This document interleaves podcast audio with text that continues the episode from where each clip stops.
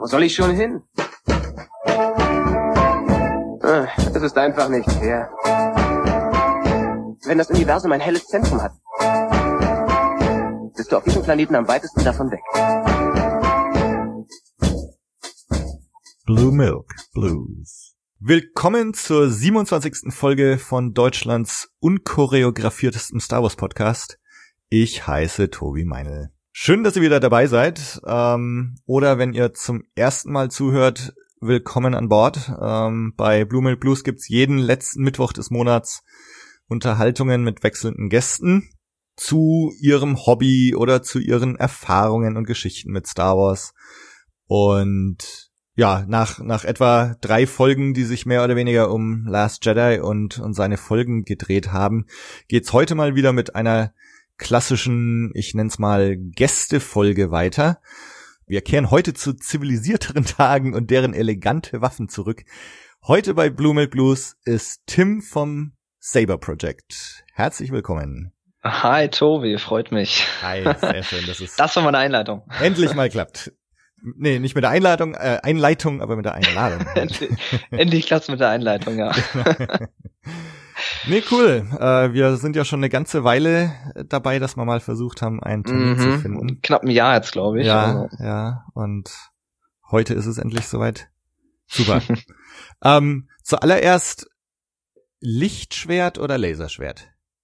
äh, eigentlich Lichtschwert, aber selbst in den Filmen heißt es ja Laserschwert. Von daher, also immer wenn Leute sagen Laserschwert, dann sag ich mal äh, Lichtschwert. Aber eigentlich ist beides richtig. Also von daher, ich bin für beides offen. Ja, okay. Für mich nein, sind's Lichtschwerter.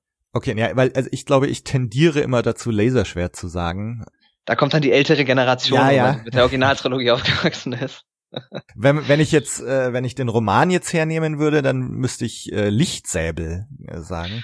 Gut, dann müsstest du auch noch sagen, es gibt noch einen weiteren Himmel statt einem weiteren Ja, Skywalker. stimmt. Also von daher, Also ihr seid das, äh, das Säbelprojekt. das Saber-Projekt, ja, das zum Glück nicht. Also nee, wir sind tatsächlich das Saber Project und äh, seit ein paar Jahren auch als Verein unterwegs. Als EV. Und, ähm, als e.V., ja. Seit äh, 2014 als e.V. und seit 2006, also jetzt bald zwölf Jahre, wirklich als ja, Freundeskreis, ähm, Gruppe, die sich gefunden hat, die das gleiche Hobby teilt und da schon viele Abenteuer erlebt hat. genau, da wollen wir heute mal drüber sprechen. Sehr gern. Aber fangen wir vielleicht erstmal mit dir an. Äh, wie, wie ist denn so deine Star Wars Geschichte? Wie bist du dazu gekommen? Also, das, ich kann mich tatsächlich gar nicht mehr erinnern, wann ich den ersten Star Wars Film gesehen habe, aber ich schätze, ich müsste so vier oder fünf Jahre alt gewesen sein, damals, als die Filme in Deutschland auf Sat 1 liefen. Mhm. im Fernsehen. Äh, da habe ich die, also zu Hause hatten wir gar kein Sat 1. Ich habe das nur über eine Videoaufnahme von meiner Tante bekommen. Und da habe ich komischerweise immer nur Episode 4 und 6 gesehen, weil die Aufnahme von Episode 5 nicht die beste war. Und äh, da, woran ich mich dann erinnern kann, ist 1997, äh, als halt die Special Edition ins Kino war, äh, kam. Okay. Da äh, war ich mit meinen Eltern im Kino. Ähm, ich war gerade sieben Jahre alt zu dem Zeitpunkt und kann mich noch ziemlich gut daran erinnern, dass ich ziemlich Angst vor Darth Vader hatte, so auf großer Leinwand. Und ja, so hat es dann angefangen. Ähm, danach kamen halt vor allem dann die Prequels mit Episode 1 zuerst. Da kann ich mich schön dran erinnern. Da haben wir am Schulhof äh, immer schön Star Wars nachgespielt. Äh, ich durfte mal Qui-Gon Jinn sein, was ich so irgendwie gar nicht wollte, weil ich schon immer blaue Lichtschwerter besser fand. ähm, und äh, aber dann halt, klar, mit den Prequels bin ich irgendwo groß geworden. Mhm. Aber tatsächlich war es bei mir auch zuerst die Originaltrilogie. Also hab dann halt klar 2002 Episode äh, 2 im Kino und zur Episode 3, da war natürlich dann schon mit, ähm, da war irgendwie die ganze Atmosphäre damals so riesig drumrum, was da für ein Hype drum gemacht wurde, mit dem Abschluss der Star Wars Filme und da fing das bei mir auch dann im Prinzip an mit der Idee, hey, Lichtschwerter sind cool und man kann irgendwas machen. Und vorher war es aber auch schon alles, was irgendwie mit Star Wars zu tun hat, ob es irgendwelche Videospiele waren, ob es äh, Lego oder anderes Spielzeug, wobei tatsächlich hatte ich recht viel Lego, weniger die Actionfiguren, also und äh, bin halt irgendwie mit Star Wars groß geworden. Eins meiner großen Hobbys und bis heute halt auch irgendwie das größte Hobby. Aha, ja.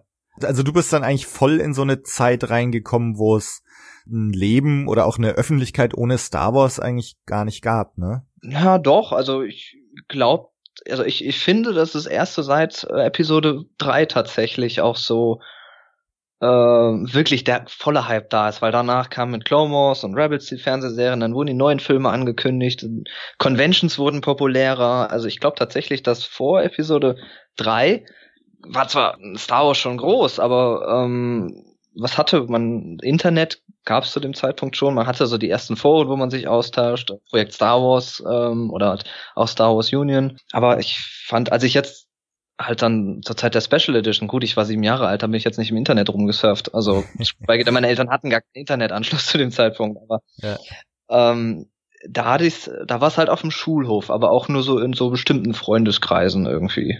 Hm. Also ich habe im Podcast ja schon oft drüber geredet, aber ähm, also ich bin auch mit mit Sat 1 eingestiegen 1990, als die halt äh, da kamen und das war halt gerade so diese Zeit, wo es, wo es eigentlich keine Spielsachen mehr gab im Laden. Mhm. Lego hatte sich noch lange nicht auf, auf Star Wars eingeschossen. Die Kennerfiguren gab's nicht mehr. Hasbro gab's noch nicht. äh, du hast noch so ein paar Modellbausätze bekommen, wenn's du Glück hattest. Ähm, mhm. und, und vielleicht hast du mal die Goldmann Original, äh, die Trilogie noch, das Saga-Buch irgendwie irgendwo entdeckt und Und wenn's du Glück hast, hast du vielleicht irgendwelche West End Games, äh, Rollenspielbücher mm. irgendwo in irgendwelchen Nerd-Spielläden entdeckt. Aber es war wirklich so eine Zeit, wo Star Wars so ein bisschen aus dem öffentlichen Bewusstsein verschwunden war.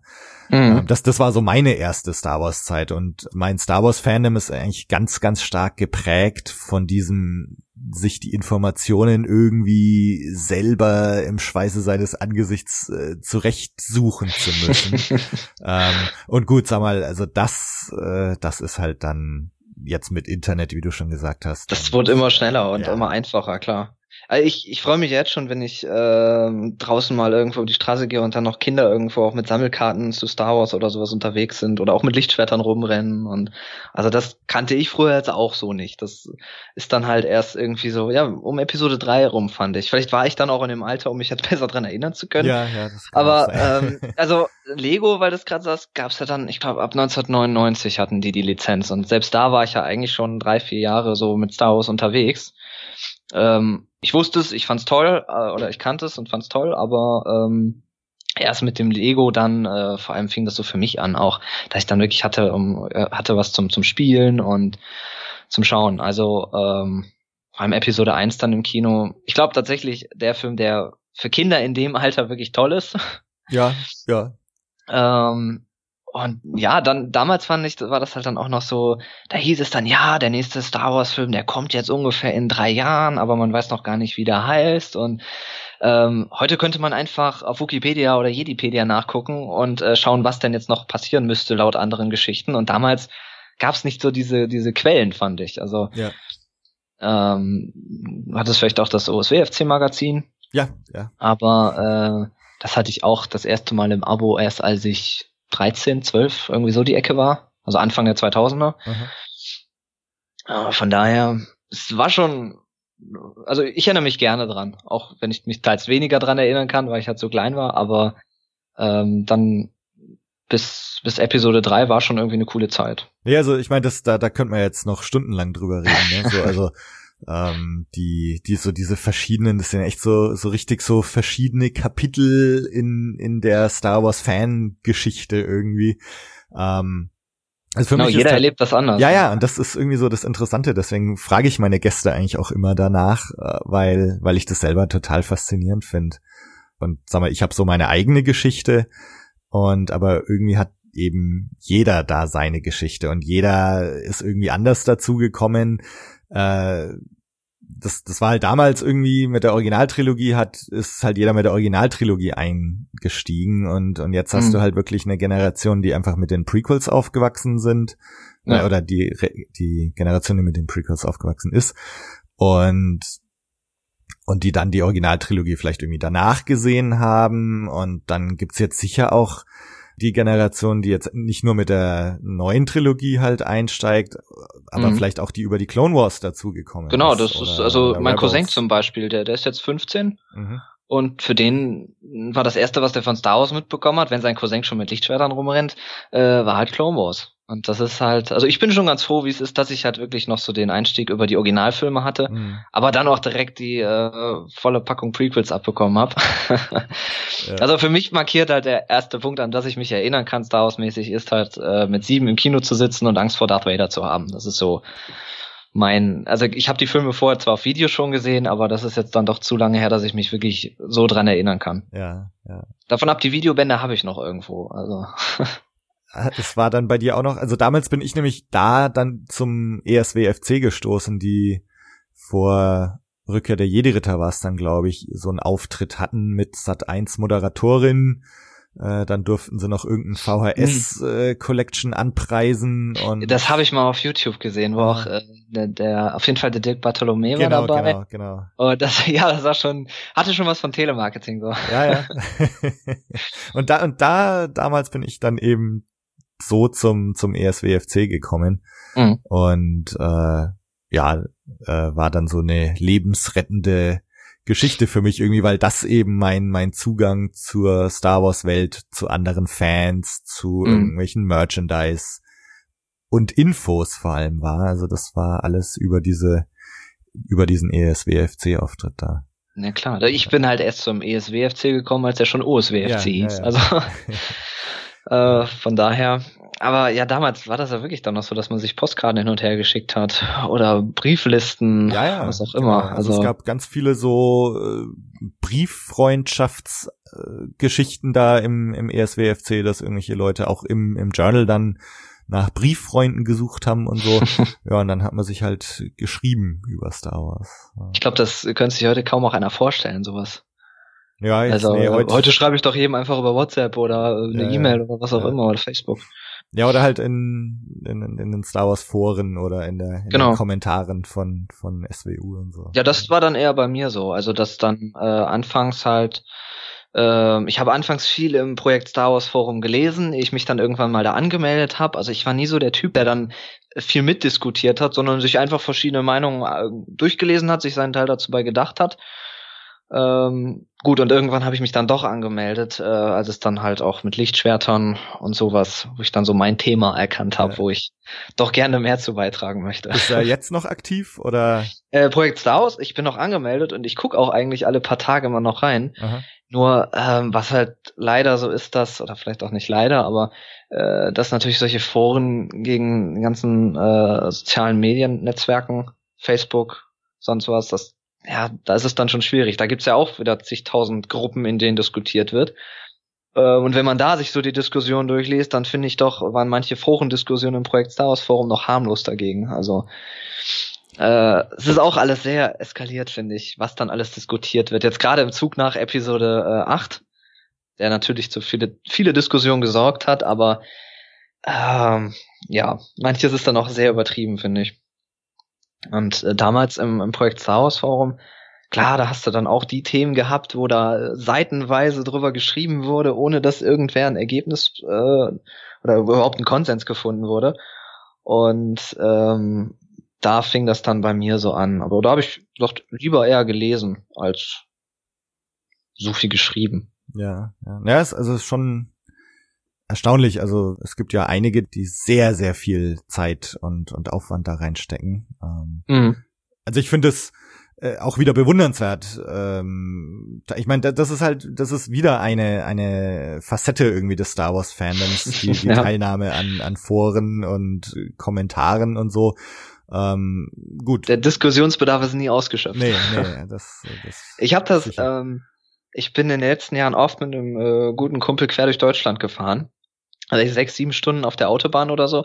Und äh, uns war nie langweilig, weil immer wenn wir kein Gesprächsthema mehr hatten, haben wir halt über irgendwas Star Wars-mäßiges diskutiert. Also irgendeine Theorie, die es dann da, was dann vor allem zu den Sequel-Trilogie, zur Sequel-Trilogie gab, oder das noch und das nochmal aufgegriffen und so waren die Fahrten eigentlich nie langweilig. Also vielleicht hätten wir auch Podcasts draus machen sollen.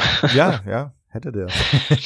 das, ja. äh, nee, also so, so geht's mir auch. Das, also das ist ja auch so eine einer der großen Gründe hinter Blue Milk Blues jetzt, dass ich ich rede einfach gern drüber und ich find's total faszinierend, halt mit, mit verschiedenen Leuten drüber zu reden, über mhm. deren Meinung mitzubekommen, deren Star Wars Geschichte mitzubekommen oder auch so deren, deren Hobby, ja. Also jetzt, ähm, was halt die Fans dann auch so draus machen aus ihrer Begeisterung für Star Wars.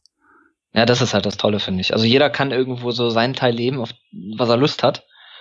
Ja. Ähm, und ich glaube, das ist, also das gibt so in anderen Fandoms nicht so in dem Umfang wie bei Star Wars. Also könnte ich auch gar nicht sagen. Also ich äh, kenne mich auch in den anderen Fandoms ehrlich gesagt gar nicht so aus. Ja? Also es gibt schon noch einige Sachen, die ich gut finde oder gern schaue und für mhm. die ich mich interessiere, aber es ist jetzt bei keinem der anderen Franchises oder Serien oder Bücher oder wie auch immer so, dass ich mich da so reinfresse wie in Star Wars Universum. Nee, das, das war mir genauso. Aber durch Conventions und sowas, finde ich, kriegt man halt viel mit, auch was, was so in anderen Fandoms passiert und geht. Und dann hat man das eine oder andere auch schon mal gehört oder kennt auch Leute, die da größer unterwegs sind und ähm, ich weiß nicht, klar, ich bin voreingenommen, weil ich selber Star Wars-Fan bin, aber so in dem Umfang, also es macht halt auch die Zeit aus, wie lange es jetzt halt schon Star Wars gibt.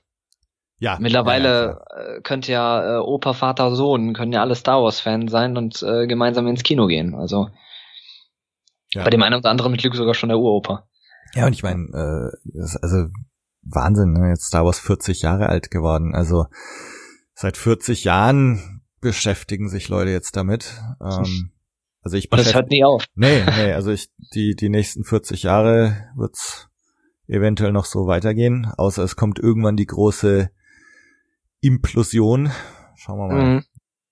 Ja, so eine Art Übersättigung oder so kann mhm, natürlich. Ja, ja. Ja. ja, da haben wir uns gerade in der letzten Folge auch äh, drüber unterhalten, äh, was das jetzt alles für uns bedeutet und zwei Filme pro Jahr oder auch, auch nur einer ja, pro Jahr ist, und für die nächsten das, zehn Jahre oder mehr. Das, das fand ich ja so schön, äh, also wenn ich mich erinnere an die Zeit der Prequels, dass da halt immer drei Jahre zwischenlagen und ja, dass man ja. drei Jahre hatte, erstmal ähm, ja die alten, die anderen Filme weiter zu gucken und äh, auf sich wirken zu lassen, vor allem als Kind dann auch da seine eigenen Abenteuer zu kreieren, zu spielen. Äh, und jetzt, ja Christe, jetzt dauert es ja nicht mal oder dauert es ja fünf Monate gerade mal zwischen zwei ja, Filmen, ja. wenn man jetzt Episode 8 zu Solo nimmt. Also das ist schon schon heftig. Das war jetzt die letzten Jahre eine schöne Weihnachtsbeschäftigung, fand ich, ja, ins Kino zu also gehen. Ich hätte von mir aus auch so bleiben können, ja, dass ähm, dass man das so im Dezember lässt. Ja. Ähm, jetzt Solo ist vielleicht auch der Versuch, mal zu schauen, wie es denn so klappt, wenn man den halt ein halbes Jahr später schon bringt, ähm, mhm. ob die Leute trotzdem noch reingehen. Also ich finde, es verliert halt so das Besondere. Also wenn ja. man drei Jahre warten muss oder 16 Jahre warten muss, ähm, dann fieberst du dem halt so entgegen. Und ähm, also ich weiß noch, äh, jetzt auch als dann Force Awakens angekündigt wurde, und dann vor allem, als der erste Teaser rauskam, habe ich relativ viel mhm. von so YouTube-Reaction-Videos angeschaut und wie die Leute abgegangen sind und ja. sich gefreut haben und und äh, den Falken oder oder Han und Chewie abgefeiert haben und, ja, das, mit Tränen in den Augen davor saßen und so. Das, äh, also das geht halt, glaube ich, verloren, wenn wenn du jetzt jedes Jahr was bekommst oder oder jedes halbe ja. Jahr, ähm, das verliert halt, glaube ich, schon so. Ja, dann ist es so auch ganz cooler Trailer, aber es ist jetzt nicht mehr so dieses, oh mein Gott, das ist das, was ich jetzt unbedingt wieder sehen musste. Also ja, ja. gerade beim Solo-Fan war ich eigentlich immer oder bin auch immer noch der Meinung, so das ist nett, dass die den machen, aber ich brauch's eigentlich nicht. Jetzt, wo der Trailer rauskam, habe ich den Trailer gesehen und dachte eigentlich auch so, okay, gefällt mir, sieht sieht eigentlich ganz cool aus. Also ich lasse mich jetzt wirklich völlig überraschen von dem Film. Also ich habe ich hab einen Trailer nicht gesehen bisher, ähm, absichtlich mal als Test, wie das so ist. okay, äh, also ich werde ja. mich dann im Mai wirklich komplett unvoreingenommen da rein. Sage ich besser jetzt nichts. Eine Folge habe ich schon überstanden. Ähm, die Folge werde ich jetzt auch noch überstehen. Und, ja, dann ist es ja bald schon soweit. Äh, Stimmt, ja. Aber ich finde halt, das macht das halt das Besondere, dass man halt ein bisschen warten muss, bevor das kam.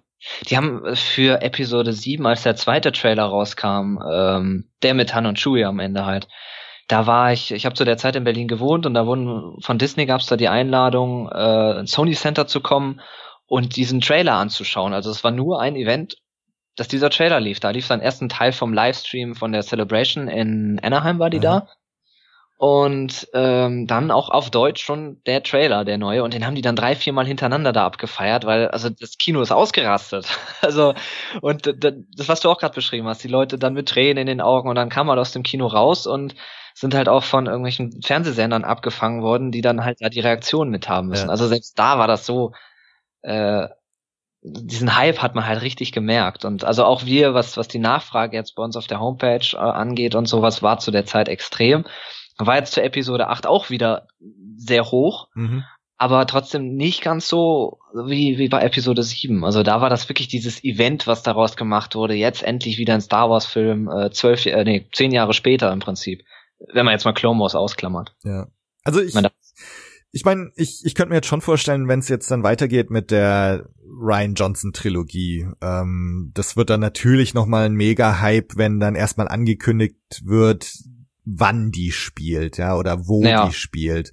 Das gleiche mit den Benioff Weiss, die Game of Thrones Macher ja, Trilogie, wenn auch da dann angekündigt wird, was das jetzt eigentlich ist und und wenn da dann die ersten Trailer kommen, ich glaube, das wird schon auch wieder ein krasser Event, weil dann halt, äh, das ist jetzt das neue Star Wars und, mm. und ich meine, da gibt's dann auch wieder viel zu diskutieren und es ist irgendwie auch wieder was ganz Besonderes. Äh, Star Wars geht jetzt neue Wege, aber mm. ja, so dieser Hype wie, wie beim ersten Teaser oder zum ersten richtigen Trailer von Force Awakens, das, das sind so die Sachen, das sind solche besonderen Momente und ähm, das wird, glaube ich, ganz, ganz schwer. Das die vergisst man in seinem Fan-Dasein auch nicht. nee, nee, nee. Also das war, also für mich war das tatsächlich auch, wenn wir jetzt schon von Gründen reden, warum es Blue Milk Blues gibt, äh, dass diese Aufregung und der Hype und und so Star Wars ist wieder da bei, ja. bei Force Awakens.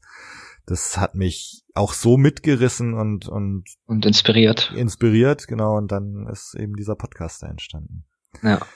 Aber jetzt reden wir mal. Achso, sorry. Nö, nö, das war schon. Ich, ich wollte jetzt, da, jetzt wollte ich gerade elegant äh, hinführen zu, zum Saber Project, weil du auch schon von den Conventions geredet hast. Mhm. Ähm, jetzt können wir natürlich, also auf der einen Seite könnte man noch drüber reden, du bist ja auch als Moderator schon selbst tätig gewesen auf Conventions, also kennst ja. Conventions dadurch eigentlich sehr gut. Und dann seid ihr natürlich auch mit dem Saber Project da bestimmt schon ganz, ganz oft. Und genau, also die Reihenfolge wäre tatsächlich, dass das angefangen hat über das Team, also das Team Saber Project, dass das dann dazu geführt hat, dass wir auf diversen Conventions unterwegs waren und äh, da wir ja dann auch unsere Workshops sowas gemacht haben und ich da schon immer gerne viel dann erzählt habe, hab ich irgendwann gedacht, okay, es wäre auch mal toll, irgendwie zwar über Star Wars zu reden, aber jetzt nicht nur über Lichtschwerter oder in Form von Workshops und äh, so bin ich dann irgendwie auch äh, an das Moderieren auf Conventions gekommen. Also das fing an, das müsste eigentlich die JediCon 2014 gewesen sein, die erste Kon größere Convention, wo ich dann wirklich als Moderator so durchs Programm geführt habe. Und also vorher privat hatte ich schon immer mal dran Spaß, so äh, in ganz anderen Themenbereichen, aber da war es dann im Star Wars Bereich und das ging ja dann weiter, klar auch über die Norris Force Con mhm. und äh, vor allem nach der Norris ForceCon hatte mich mal ein äh, Professor der Uni Nürnberg angesprochen, äh, einen Vortrag im Rahmen äh, eines äh, einer Mitarbeiterversammlung zu machen, wo die einfach äh, Mitarbeiter Weihnachtsfeier gehabt haben äh, von der Uni und äh, halt im Kino waren in Nürnberg und Episode 7 gezeigt haben. Und ich sollte doch davor einfach so eine Stunde einen Vortrag über Star Wars halten, einfach um äh, die Damen und Herren aus dem Kollegium abzuholen, äh, wenn die nicht ganz mehr wissen, was die Story hinter Star Wars jetzt okay. war. Und das auf unterhaltsamer Das war eine witzig, witzige Erfahrung. Aha. Und ähm, dann kam jetzt aber auch dann, oder irgendwann dachte ich mir dann auch, okay, nur Star Wars, vielleicht geht, geht ja auch was anderes. Und äh, so war ich dann jetzt zweimal Moderator schon auf der Comic-Con in Stuttgart. Mhm. Auf der Bühne und hatte dann mit, äh, ob das jetzt Comic-Serien oder bis hin zu Schauspielern, die früher im A-Team mitgespielt haben, waren dabei das war dann wirklich interessant, weil es so eine riesige Facette an verschiedenen Schauspielern war. Und äh, ja klar, dieses Jahr wird's wieder die Norris Force kommen, wieder zusammen mit Nessie, da freue ich mich jetzt schon drauf. Ja, ich bin auch mit dabei. Also im Publikum jedenfalls. Ich hoffe, es gibt eine Sonderedition vom Blue Make Blues. Also. Ja, also das auf jeden Fall. Und ähm, ja, das macht mir halt, oder ist dann aus allem irgendwie so rausgewachsen, ähm, weil es mir halt auch ziemlich viel Spaß macht. Im Technikmuseum in Speyer sind wir öfter jetzt schon gewesen. Ähm, Da habe ich dann auch äh, die Gaststar-Panels interviewt. Äh, da war jetzt letztes Jahr war der Georg Panchak da, die deutsche Stimme von Luke mhm. Skywalker. Äh, zwei Jahre vor Vanya Gerig, also die deutsche Stimme von Anakin Skywalker. Und da so eine kleine Frage-Antwort-Runde und dann auch mal nur für Kinder und dann auch mal mit Erwachsenen. Und vor allem mit Kindern ist es tatsächlich ganz witzig äh, wenn die dann zum fünften Mal die gleiche Frage stellen, dann bist du wirklich Anakin Skywalker. Aber ähm, nee, das, das macht mir einfach Spaß. Und ähm, genauso wie mir das mit Lichtschwertern Spaß macht, macht's mir dann. Ich denke, es kommt auch ein bisschen daher, dass ich da gerne auf einer Bühne mit Lichtschwertern stehe, aber auch so generell dann gerne mal auf einer Bühne rumtone und äh, vielleicht auch etwas mal mehr erzähle, anstatt mehr Choreografien vorführe. Das heißt, man kann dich bist vielseitig buchbar. ja, so, so, so kann man es auch sagen, ja. Aber äh, das mache ich ja wirklich alles, weil es mir Spaß macht. Stichwort Norris ForceCon, äh, das, äh, also das wird auch ein, ein super Ding, wo ich mich schon richtig drauf freue. ja, nee, aber Genau, Saber Project. Wie erzähl einfach mal davon. Wie, wie kam es dazu? Es war einmal vor langer Zeit. Ähm, ja, ich habe ja vorhin schon gesagt, ähm, wir haben halt, äh, ich habe halt irgendwann angefangen, ähm, Projekt Wars Forum zu lesen und irgendwie da dann festgestellt, ähm, dass es, oh, es, man kann ja auch Lichtschwerter irgendwie kaufen. Also das war 2002, ja, um Episode 2 rum. Ähm, da damals wollte ich unbedingt ein Lichtschwert haben, weil es klar, es gab diese Plastik-Lichtschwerter, ähm, diese gibt's ja bis heute mit den Teleskopklingen dran. Ja die aber, äh, ja, schlägst du zweimal zu und hält nicht besonders viel aus und sieht auch irgendwie nicht so aus wie im Film. Und dann habe ich damals irgendwo übers Internet gefunden, ähm, FX Lichtschwerter von Master Replicas. Mhm. Und die kamen auch wirklich 2002 die ersten raus. Und damals gab's das von Anakin Skywalker, ganz frisch aus dem Film Episode 2. Und da habe ich dann gesagt, okay, das Ding, das Ding möchte ich haben, das sieht super cool aus und das leuchtet ja sogar richtig. Und bin dann damit zu meinen Eltern, habe gesagt, Mama, Papa, ich hätte gerne hier äh, das Lichtschwert da und ich, ich gucke auch, dass ich selber was dazu beitrage, aber das möchte ich mir dann zum Geburtstag wünschen. Und wurde dann ein bisschen, ja, nicht blöd von meinen Eltern anguckt, aber was, was willst du denn dann damit? Weil es geht doch bestimmt ganz schnell kaputt. Ähm, weil die auch gedacht haben, das wäre jetzt einfach so ein einfaches Teleskoplichtschwert, was einfach nur zu, zu, noch teurer wäre als, äh, als die, die es da so zu kaufen haben. Und da, leider hat sich das Thema, oder vielleicht nicht leider, aber das Thema hat sich dann damals verlaufen, weil es halt einfach zu teuer war. Die haben halt äh, 120 Euro, 125 Euro damals gekostet. Die ersten, also habe ich mit zwölf kein Lichtschwert bekommen. Aber äh, war jetzt auch gar nicht so schlimm. Ich hatte ja mein Lego und überhaupt Star Wars kam ja dann der nächste Film. Also ähm, die Trauer darüber war schnell vorbei. Und aber Lichtschwerter war halt immer noch toll, weil gerade auch dann auf dem Schulhof oder so haben wir natürlich immer so Lichtschwertkämpfe mit Holzstöcken oder so, so was wir gerade halt da hatten, ähm, nachgespielt. Und äh, dann fing das halt an mit dem Projekt Star Wars Forum, bisschen gelesen, dann kamen Spiele wie Battlefront 1 und 2 raus, also die Original Battlefront 1 ja. und 2, nicht die EA, das habe ich fast Grütze gesagt, aber ähm, und äh, da war es dann so, dass ich äh, mit unserem Familienhund immer draußen spazieren gegangen bin und äh, mir da immer Äste abgebrochen habe an, an so einer Weide und dann immer ein bisschen damit auf dem, wir waren mal so eine Stunde unterwegs, anderthalb, und dann da so ein bisschen Sachen ausprobiert, so wie in den Filmen, dann so ein bisschen versucht, den Stock als Lichtschwert äh, zu schwingen. Und da haben wir dann gedacht, okay, du hattest doch mal da was gesehen, es gibt doch so Lichtschwerter zu kaufen. Und dann habe ich nochmal recherchiert, was, was denn war. Und das war ja drei Jahre später gut. Und Master Replicas gab es immer noch als Firma, die hat mittlerweile ganz viele andere Modelle rausgebracht. Und dann habe ich halt angefangen über amerikanische Foren, also sowas wie Rebel Scum und The Forcenet und halt auch Projekt Star Wars, ähm, mir äh, Infos zusammenzusammeln und dann irgendwann festgestellt, okay, es gibt irgendwie noch keine hundertprozentig verlässliche Quelle, zumindest habe ich damals keine gefunden mhm. Äh, wo es so alles über Lichtschwerter irgendwie, also wo ich Informationen kriege, wo ich Lichtschwerter kaufen kann und äh, wie ich mir vielleicht auch selber welche baue und so alles sehr verstreut, wenn überhaupt vorhanden. Und auch wie mache ich denn Tricks damit, weil ich will mir ja so ein Ding nicht nur kaufen, um es einfach irgendwo hinzustellen. Und dann habe ich mir da tatsächlich, da hatte ich dann den Deal, dass ich selber einen großen Teil bezahlt habe und einen Teil zum Geburtstag bekommen habe und mir eins dieser äh, Force FX Lichtschwerter kaufen konnte. Das war damals das Anakin Skywalker Lichtschwert aus Episode 3. Und ähm, das äh, habe ich dann natürlich ähm, erstmal ganz vorsichtig ins Regal gestellt und immer ganz vorsichtig damit was ausprobiert, weil war ja teuer, man will es ja nicht direkt kaputt machen. Und ähm, hatte dann zum gleichen Zeitpunkt schon Leute im Projekt Star Wars Forum kennengelernt. Einmal den Alex, der bis heute auch dabei ist, den Timo, der uns immer noch als Helfer unterstützt und jemand, der hieß Florian früher, die waren dabei. Wir haben uns damals zusammengefunden über das Projekt Star Wars Forum und gesagt, komm, wir machen eine Internetseite über Lichtschwerter, weil sowas gibt's in Deutschland irgendwie nicht mit allen Informationen, die man so haben möchte. Also machen wir die erste deutsche Seite über Lichtschwerter. Und ähm, passenderweise hatte ich damals in der Schule gerade so ein bisschen äh, HTML beigebracht bekommen und äh, habe mir so meine, habe die Webseite so grob zusammengestrickt und ähm, haben dann angefangen, weil ich war dann aus der Truppe tatsächlich der mit einem FX-Lichtschwert, der am wenigsten hatte. Die anderen von den äh, drei anderen, die hatten tatsächlich schon mehrere Schwerter und damals gab es halt diese Force FX-Lichtschwerter, die hat diesen, die haben halt die LEDs drin, Ein- und Ausfahreffekt mit Sounds, ja, ganz ja. einfach eigentlich.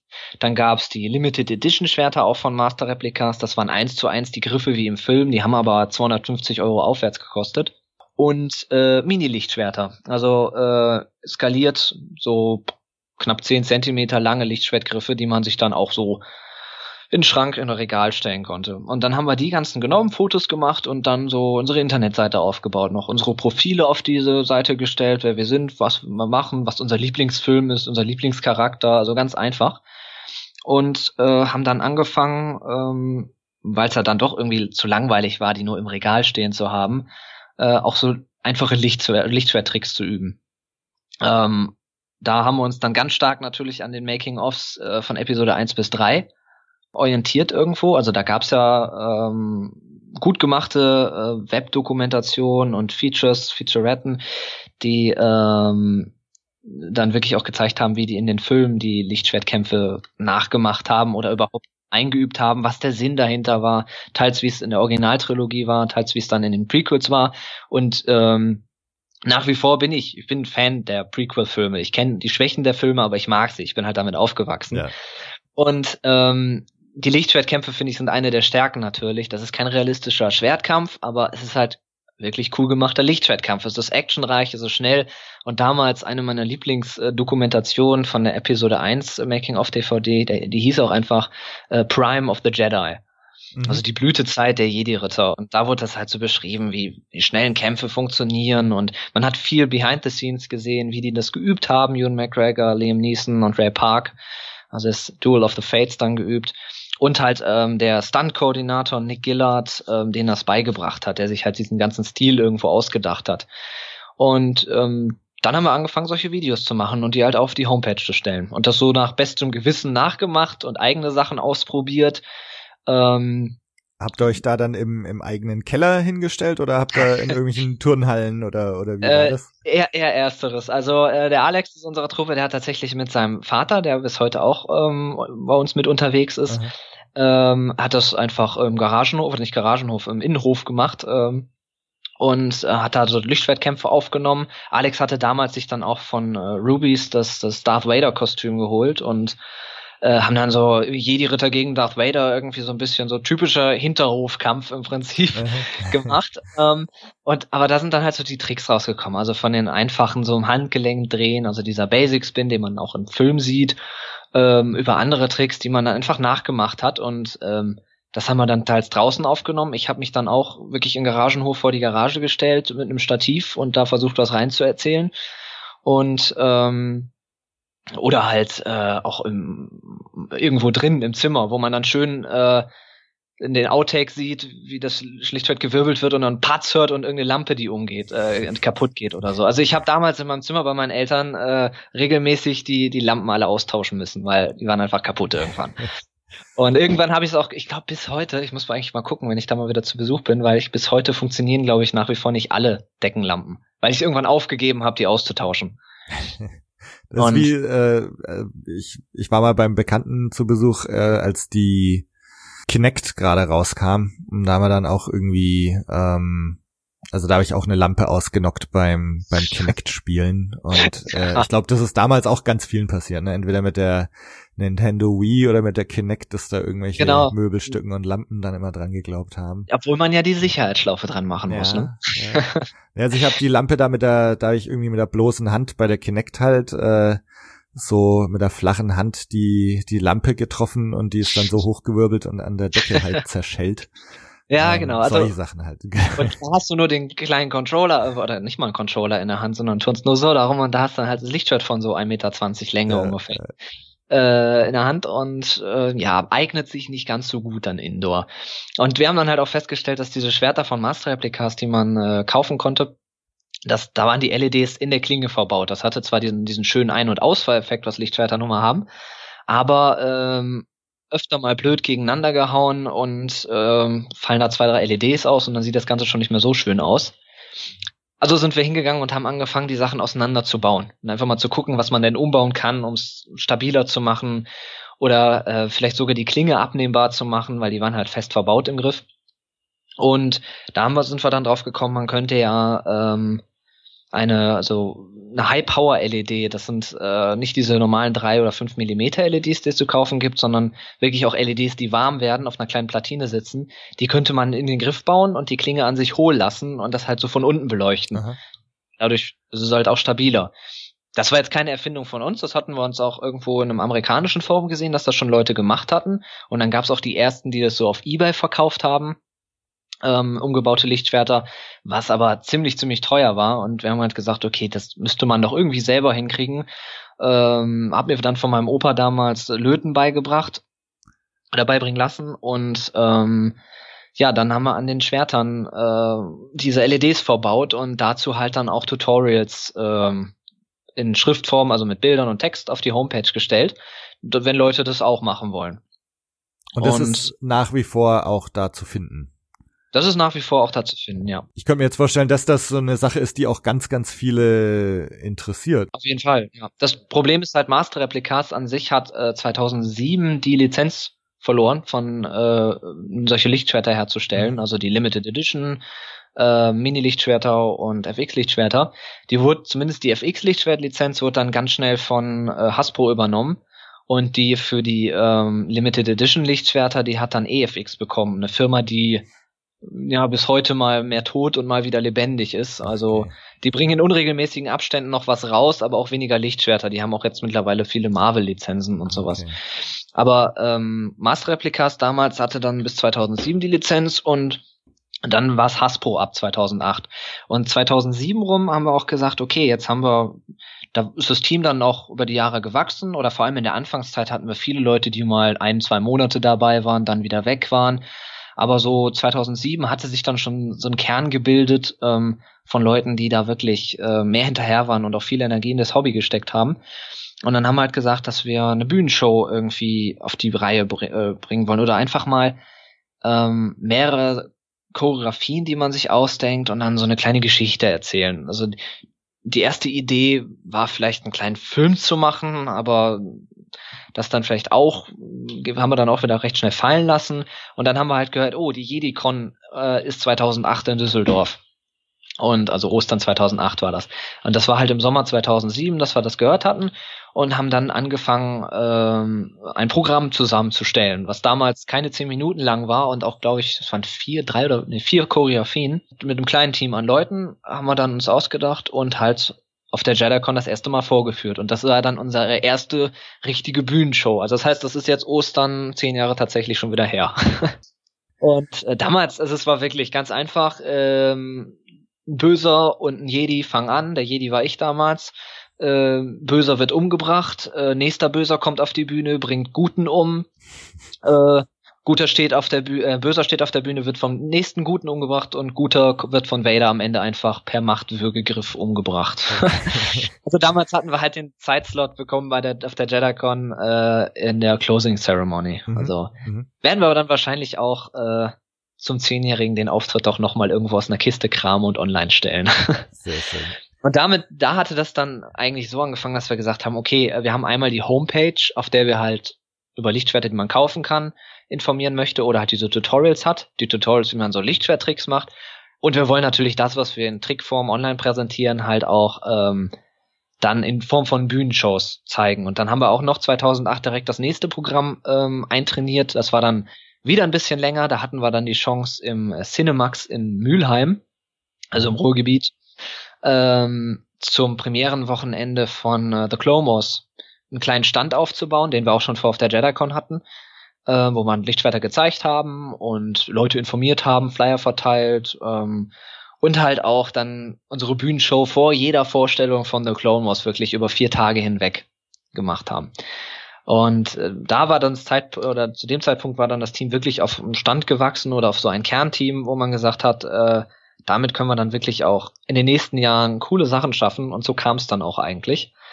Ähm, aber es basierte halt immer alles weiter auf dem, was wir uns von den DVDs an den Making-ofs, also bis heute sind das auch für mich so die Inspirationsquellen, wenn es darum geht, sich neue Choreografien auszudenken, einfach so zu sehen, wie sich das damals für die Filme ausgedacht worden ist. Ja.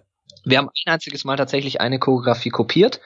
Das war ähm, die äh, halt Episode 1, Duel of the Fates, mhm. haben wir für der Bühne umgesetzt, weil klar, wir können da jetzt nicht mehrere Ebenen und können keine Salti schlagen und äh, Leute zerteilen, aber äh, haben das adaptiert, um die Choreografie auch auf einer Bühne zu, äh, zu benutzen. Halt auch nicht mit den Originalcharakteren, sondern einfach zwei Jedi gegen einen Sith und so lief das dann. Aber alles auf dem, was, was Herr Nick Gillard damals halt ähm, sich ausgedacht hat.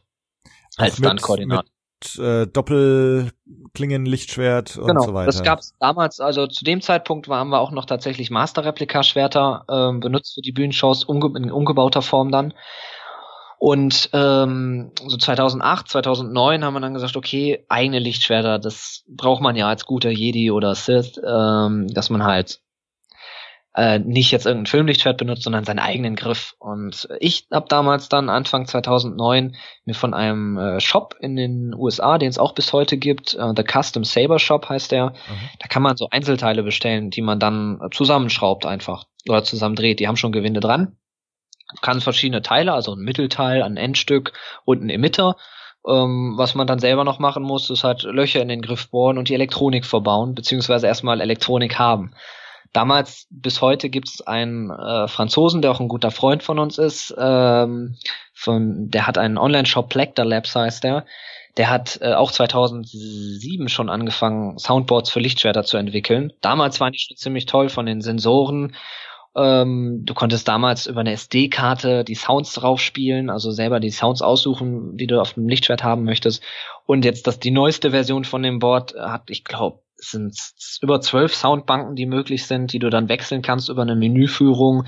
Äh, eine Micro-SD-Karte ist natürlich drin und äh, von den Bewegungssensoren ist es halt sehr, sehr akkurat. Also das Schwert weiß praktisch, auch wenn du es anschaltest, ob es gerade nach oben zeigt, nach unten zeigt oder in welchem Winkel überhaupt es wohin zeigt. Wow. Und dementsprechend werden dann die Sounds ausge, aus, aufgerufen. Und ähm, 2009 haben wir dann halt angefangen, so oder eigentlich ja, 2008, 2009 äh, eigene Lichtschwerter zu bauen, um die für die Shows zu verwenden. Das ist dann und so, da wird man dann zum Meister, wenn man dann sein eigenes so so ungefähr ja. ja. Ähm, also Ziel war damals war es dann auch oft so ähm, bei den äh, auch schon bei, noch bei den Umbauten von den normalen Lichtschwertern, dass wir oft uns an ganz einfachen Sachen bedient haben, wie zum Beispiel Klopapierrollen, um das Chassis daraus zu basteln, was dann die Elektronik drin hält oder auch die LED festhält, weil äh, irgendwann ist man dann mal im Baumarkt gegangen und hat irgendwelche PVC-Röhren gefunden, ähm, eigentlich von Kabelkanäle oder sonst was, wofür die sind, um daraus dann irgendeine Halterung zu basteln, die das hält. Weil Ziel war es ja, dass die Schwerter auch ein bisschen mehr aushalten, auch mal hinfallen oder durch die Gegend fliegen, ähm, ohne dass sie kaputt gehen. Und mittlerweile, das ist aber, was heißt mittlerweile, das hat auch schon 2013, 12 angefangen. Äh, Markus aus unserer Truppe, der ist halt unser Lichtschwertbaumeister der äh, benutzt da jetzt auch schon CAD-Technik und lässt die Chassis dann 3D drucken. Also es ist auch in der Szene eigentlich jetzt der aktuelle Stand, das ist 3D gedruckt, das ist, da kannst du es maßgenau machen und es hält halt auch wirklich.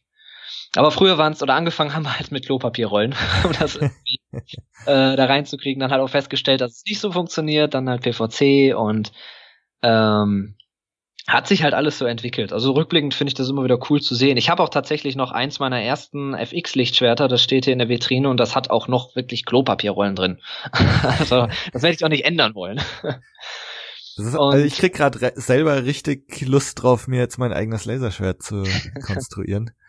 Das heißt, am also, besten schaue ich da jetzt auf eure Website oder schaue eure Videos best, an und so. Also, was 2009 angefangen hat, ist dann auch, weil halt auch die Anfragen öfter waren, so, könnt ihr uns nicht das Lichtschwert umbauen oder äh, habt ihr denn nicht die Teile zum Verkauf? Haben wir dann 2009, also wir waren in dem Fall der Markus aus unserer Truppe und ich, äh, den Saber Project Shop gegründet. Äh, damals halt auch ähm, wirklich als, als GBR, also auch rechtlich alles irgendwo abgesichert. So gut wir das damals in so einem jugendlichen Leichtsinn hingekriegt haben. Und äh, wir hatten dann äh, ja, der erste Shop war, basierte auch wieder auf meinen selbst beigebrachten HTML-Kenntnissen. Ähm, nämlich, dass wir eigentlich, du hattest nicht so ein Shopsystem, wie du das kennst, kannst Sachen in Einkaufswagen legen und irgendwo bestellen, sondern du hattest eine Bestellkarte, auf der du ankreuzt, was du haben willst, dann auf Absenden geklickt hast und das ging dann per Mail an uns. Also sehr äh, amateurhaft, aber auch da, irgendwo muss man anfangen und das war halt das, was wir damals konnten. Und ähm, da haben wir dann angefangen, so Gürtelclips, äh, LED, ähm, so schon präpariert, dass man die im Prinzip nur noch an zwei Kabeln anlöten muss im, im Schwert, ähm, bis hin zu einem Service dann eigene komplette Lichtschwerter zu bauen. Wobei das ließ sich dann halt auch nur äh, über E-Mail-Kontakt einfach abbilden. Ja, ja.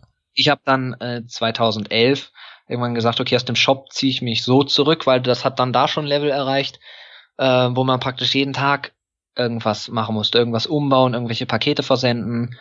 Ähm, ich hatte damals keine Lust mehr darauf. Also das war mir dann so ein bisschen zu viel beim Hobby, weil ich ja. sag mal, wenn ich da mal wirklich keine Lust habe, möchte ich einfach nichts machen. Nur wenn du halt, weil Leute dir Geld geben, musst du ja was machen. Mhm. Äh, wollte ich damals nicht. Aber Markus hat das, äh, bis heute führt er den Job auch erfolgreich weiter. Und das Angebot ist natürlich noch gewachsen äh, bis es jetzt aktuell dann sogar unsere äh, eigenen Lichtschwerter gibt, also die Markus designt hat, ähm, vom wirklich CAD angefangen, 3D und sich dann Anbieter gesucht hat, ähm, die die auch so gedreht haben, ähm, aufgrund oder basierend auf allen Erfahrungen, die wir in den Jahren gemacht haben, was wichtig ist, wenn man ein Lichtschwert haben möchte, mit dem man Bühnenshows macht und einfach trainieren kann und also von der Balance her, von der Elektronik, die da drin ist her, die sind nicht ganz billig, ähm, die Schwerter und auch nicht so oft erhältlich, weil äh, wir können die natürlich nicht in äh, Tausender Stückzahlen herstellen lassen, sondern es geht auch in den niedrigen Hundertern Bereichen im Prinzip nur. Mhm. Und aber da ist Markus auf einem guten Weg auch noch in Zukunft wirklich tolles weitere tolle weitere Sachen rauszubringen. Es hat mittlerweile dazu geführt, einfach der Umfang und von den Anfragen, dass wir gar nicht mehr einen Umbauservice für Hasbro FX Lichtschwerter anbieten. Also nur noch auf ganz spezielle Nachfrage äh, weil man da sonst einfach im Moment nicht hinterherkommt. Gerade nach Episode 7 war der Hype halt so groß und die Nachfrage eigentlich nach Lichtschwertern, nach den Zubehörteilen und es gibt halt immer die Leute, die wollen selber basteln und die Leute, die ähm, ja keinen Lötkolben anfassen können oder auch keinen haben, ja. dementsprechend nicht basteln wollen. Weil gerade wenn du jetzt mit dem diesem Soundboard von Plektor Labs, was ich angesprochen hatte, arbeitest, dann brauchst du schon professionelles Lötequipment. Dann reicht nicht so unbedingt der 10, 15 Euro Lötkolben aus dem Baumarkt. Ähm, allein schon, dieses Soundboard kostet an sich schon über 100 Euro. Also das will man auch nicht kaputt machen. Und um nochmal ein bisschen zurückzukommen, war das dann halt äh, 2009, nachdem wir den Shop gegründet haben, haben wir da auch schon auf einer anderen Convention, den Fantasy Days damals, ein Bühnenprogramm vorgeführt. Das ging dann schon so Viertelstunde oder irgendwas zwischen 10 Minuten und Viertelstunde. Und ähm, für 2010 war dann die nächste JediCon angekündigt. Und da haben wir gesagt, da wollen wir natürlich wieder mit dabei sein. Und ähm, haben dann, ich weiß nicht, warst du auf der JediCon 2010? Nee, da war ich, ah, äh, also ich war auch eine ganze Zeit lang in den USA äh, und das war in meinen USA-Jahren, äh, wo ich ah. so aus dem ganzen deutschen Fandom und so ziemlich raus war. Bin erst wieder 2012 zurückgekommen, das heißt, also nach 2012 äh, ist die Chance höher, dass ich dabei war, vorher eher nicht. Ah, okay. Ja. Also damals äh, gab es dann auch so eine Abendshow, ähm, Super Jedi hieß das so angelehnt an den äh, Deutschland sucht den Superstar. Aha. Und in dem Rahmen haben wir mitgemacht oder wurden gefragt, ob wir mitmachen würden und haben halt da unser Programm aufgeführt und äh, das erste Mal auch auf einer Bühne Workshops gemacht. Also ähm, irgendwann tagsüber eine Stunde lang äh, zu zweit mit Leuten, die wir aus dem Publikum auf die Bühne geholt haben, denen beigebracht, wie wir denn unsere ähm, Choreografien angehen, wenn wir uns welche ausdenken. Und äh, das ist da so gut angekommen und wir hatten auch natürlich das Glück, äh, dass jemand im Publikum saß, äh, die zufälligerweise im Marketing bei Hasbro gearbeitet hat. und äh, er hat uns dann damals schon angesprochen, gesagt, hey, das ist super cool, was ihr hier macht. Hättet ihr nicht Lust, mit uns zusammenzuarbeiten? Weil es wird bald neue Schwert Lichtschwerter geben und äh, wir würden gerne durch verschiedene ähm, Kaufläden oder durch viele, doch durch viele Spielzeugabteilungen von Toys R Us und Galeria Kaufhof war das damals, äh, so Promo-Aktionen, also so Samstag, Nachmittag da verbringen und mit Kindern Workshops machen. Mit dem Hintergedanken natürlich, dass äh, Mama und Papa dann so ein Lichtschwert kaufen. Ja, also damals waren das dann, da gab's dann die Ultimate FX Lichtschwerter. Das war im Prinzip die kleinere Version dieser FX Lichtschwerter, die dann wirklich komplett aus Plastik, also kein Metallgriff oder sowas haben, äh, sind. Und ähm, relativ, ich war ihm eigentlich immer recht überrascht, zu, ziemlich haltbar sind und äh, ich fand das immer perfekt für Kinder, so, so im Alter bis, bis zwölf Jahre im Prinzip. Die haben auch schon anfangs 60 Euro gekostet um den Dreh und später waren die auch über 100 Euro, als dann die Nachfrage immer höher wurde, wurde es immer teurer. Aber äh, da waren wir dann 2011 vor allem, äh, 2011 bis 13 mit Hasbro ziemlich viel unterwegs und haben halt äh, diese Workshops gemacht. Und ähm, dann ging es weiter, dass wir also pro Jahr immer auf verschiedenen Conventions natürlich unterwegs waren, unsere Shows vorgeführt haben. Ähm, und 2013 war ja dann hier in Essen die äh, Star Wars Celebration Europe, ja. die zweite Ausgabe davon. Und äh, das war dann für uns da ultimativ, weil wir da ähm, im Gruger Park vor, vor und nach dem Screening von Episode 6 jeweils eine Show machen durften, unseren Ausstellungsstand da hatten ähm, mit äh, über 150 Lichtschwertern, zum, äh, die wir ausgestellt haben. Und ähm, dann auch noch über den ganzen Tag die Lichtschwertschule ähm, auf der Celebration machen durften für die ganzen Besucher. Mhm. Also die offizielle Celebration Lichtschwertschule, was normalerweise auch auf den amerikanischen Ausgaben sind das meistens die Leute aus dem Disneyland, die das da machen. Und äh, eigentlich gab es hier für Deutschland auch die Überlegung, ähm, einfach die Leute aus dem Disneyland Paris einzufliegen. Ja so ein paar Animateure.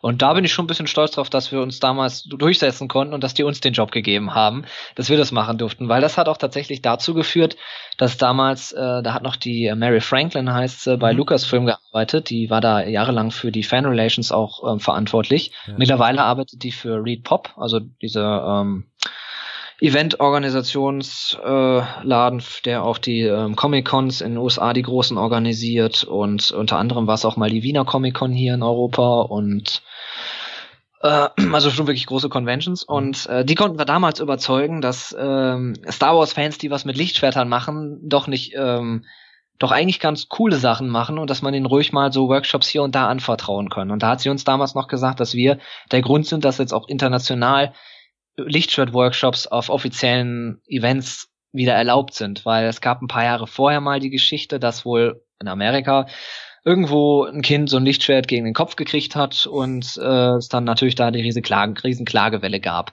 Ja. Das war damals dann äh, Steve Sansweet, der äh, gesagt hatte, so okay, Lichtschwert-Workshops von Fans auf Conventions never ever again. Aha.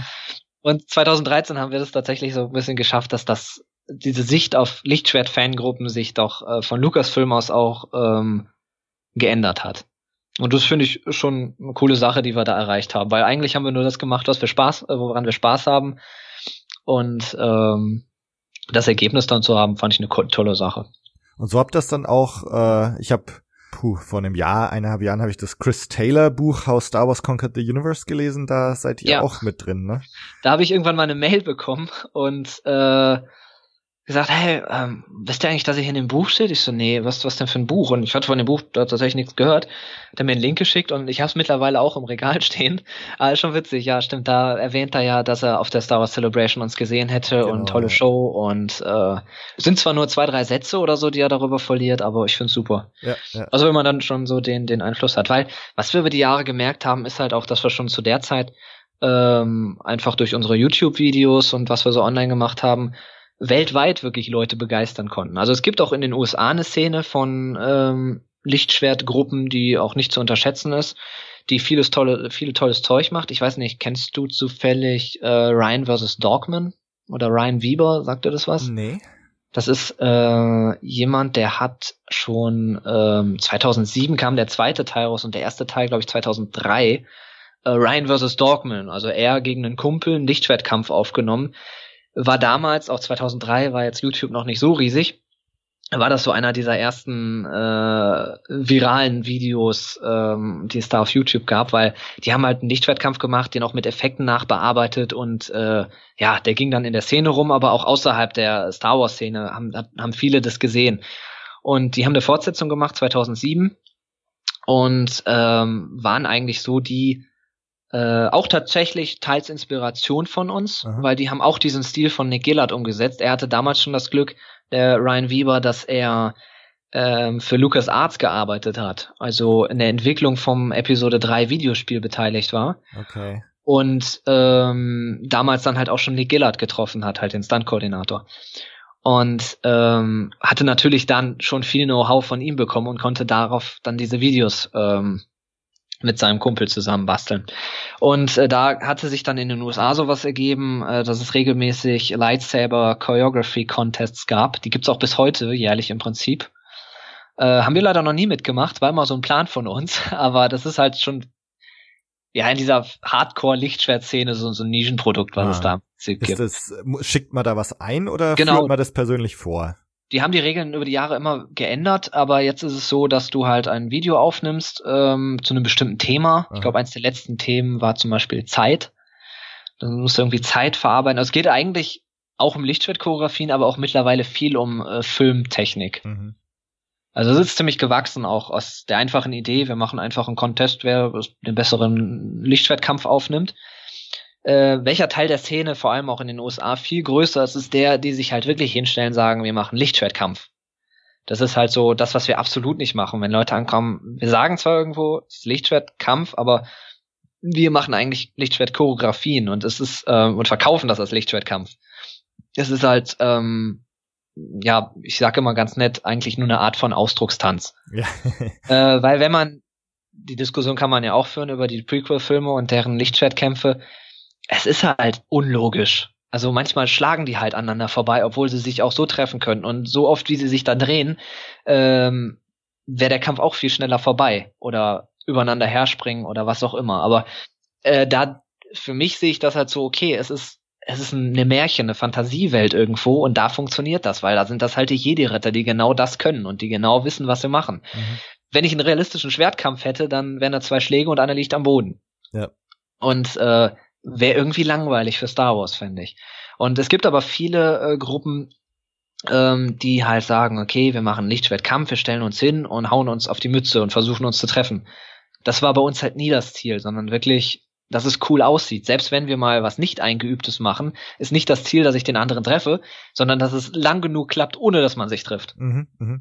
Und äh, es ist halt auch, ja, das unterscheidet uns auch von wirklich der Mehrheit von, von Gruppen, die es sonst gibt, weil ähm, es gibt welche, die bauen das auch wie Fechtvereine im Prinzip auf, dass man da anfängt und dann verschiedene Katas durch äh, übt, um äh, so verschiedene Schlagabfolgen und äh, dann sich am Ende gegenübersteht mit äh, Fechtmaske wirklich auf und versucht mit so einem Lichtschwert zu treffen. Ich persönlich brauch's nicht, weil dann gehe ich wirklich lieber fechten oder mach Kendo. Ja. Ähm, ich finde dann halt, dass diesen Stil einzufangen von den Filmen das Coolere. Und das haben wir halt auch immer probiert und immer mehr versucht zu perfektionieren oder versuchen es auch immer noch. Und ähm, über die ganzen Conventions, klar, da haben wir dann die Bühnenerfahrung gehabt, wobei es auch nochmal ein Unterschied ist, ob man jetzt einen Lichtschwertkampf auf einer Bühne vorführt oder für ein Video. Weil auch äh, Star Wars Episode 1 bis 3, die Kämpfe haben wir ja bis zum Umfallen analysiert. Da werden teils Sachen auch einfach wiederholt, teils fehlen auch zwischendurch Sachen, einfach durch einen geschickten Filmschnitt. Und ähm, so ging das dann über die Jahre weiter. Und eigentlich mein Highlight der letzten Jahre war dann erreicht, als wir ähm, unser glaub, zehnjähriges ja, hatten. Ich glaube, ich weiß, was jetzt kommt. ja, klar. ja. Äh, unser zehnjähriges, also vor zwei Jahren jetzt, ähm, ungefähr ein Jahr vorher, habe ich schon rumgeblödet zu den anderen gesagt, boah, weißt du, wisst ihr, was cool wäre, wäre doch, wenn wir Nick Gillard da hätten für unsere Feier, weil er ist unser Idol irgendwo, unsere Inspirationsquelle, halt von den ganzen Making-ofs.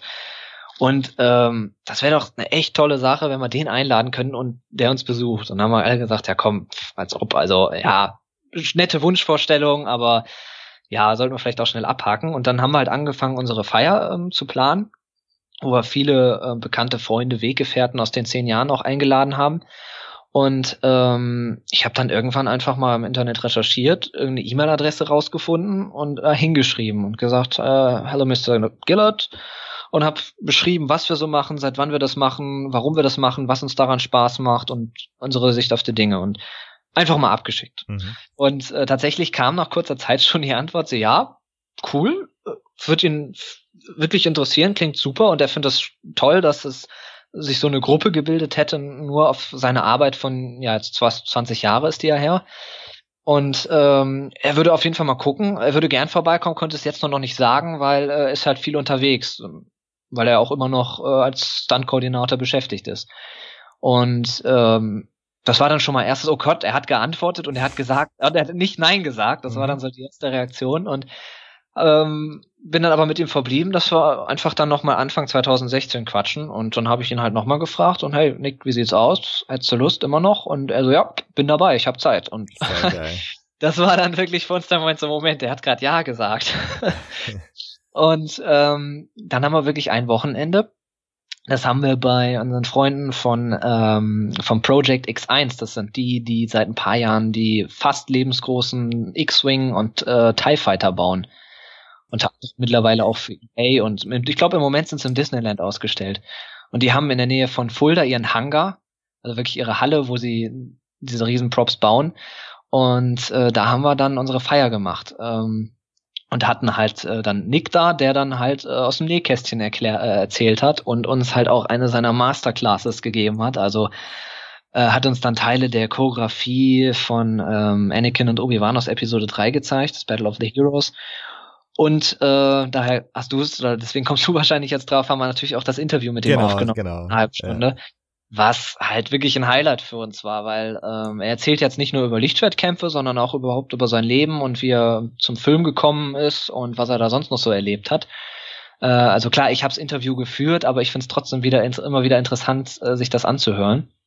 Und dadurch ist Nick tatsächlich zum guten Freund von uns geworden, weil ich habe ihn jetzt äh, letztes Jahr nochmal besucht ähm, er wohnt halt in England, ist dann zum Glück nicht so weit weg.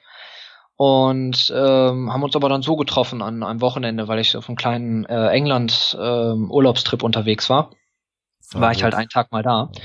Und da kam dann direkt das nächste Highlight, äh, weil er dann einfach mal so seinen Koffer rauskramte, den auf den Tisch stellt, aufmacht und da im Prinzip alle Lichtschwerter der Prequel-Trilogie in Original drin sind. Also wow. Also wirklich Stunt-Version bis hin zu den Hero-Props ähm, wenn, wenn du die Making-ofs kennst zu den ähm, Prequel-Filmen, da gibt es einen so einen Koffer, der öfter mal vorkommt, wo halt die Props drin sind. Und von diesem gibt es nur drei Stück, hat er mir auch erzählt. Nämlich einen, den er hat, einen, der in den Lucasfilm-Archiven ähm, ist und dann den dritten, den Rick McCallum bekommen hat, der den aber mittlerweile auch zerpflückt hat und in Einzelteilen zerkauf, äh, verkauft hat. Also gibt es eigentlich nur noch diese zwei, den einen, den Nick hat und der eine, den halt Lucasfilm hat. Mit diesen Schwertern drin. Hat, ihn, hat er den offiziell bekommen oder ist er zufällig bekommen. bei ihm aufgetaucht? Den hat er offiziell bekommen und alles andere dürfte ich jetzt wahrscheinlich auch nicht sagen. ähm, nee, den hat er tatsächlich äh, bekommen und das sind halt, also was ich festgestellt habe, einfach, wie scheiße die aussehen. Echt? Also alles, was man dann waren es äh, elf Jahren als, als Fan, wo man sich ja wirklich intensiv mit den Lichtschwertgriffen auseinandergesetzt hat und von den Repliken und Fan-Nachbauten und sonst was, was man gesehen hat, da stinken die eigentlich oft gegen ab, weil das okay. sind halt Filmprops. Aha. Also klar, die, ähm, die Hero-Props, die halt wirklich für die schönen Fotos, die sehen gut aus, keine Frage, aber die, die Stunt-Version oder sowas, die sind teils nicht mal richtig lackiert und äh, ähm, klar, ich hätte trotzdem gern diesen Koffer mitgenommen, aber äh, das war dann schon so, ähm, okay, irgendwo äh, kenne ich da bessere. Also den mhm. gleichen Effekt hatte ich jetzt aber vor ein paar Jahren, wo ich bei Star Wars Identities in der Ausstellung war und da so Stormtrooper-Rüstungen ausgestellt sind, denke ich auch, okay, also die von der German Garrison sehen schon besser aus irgendwo.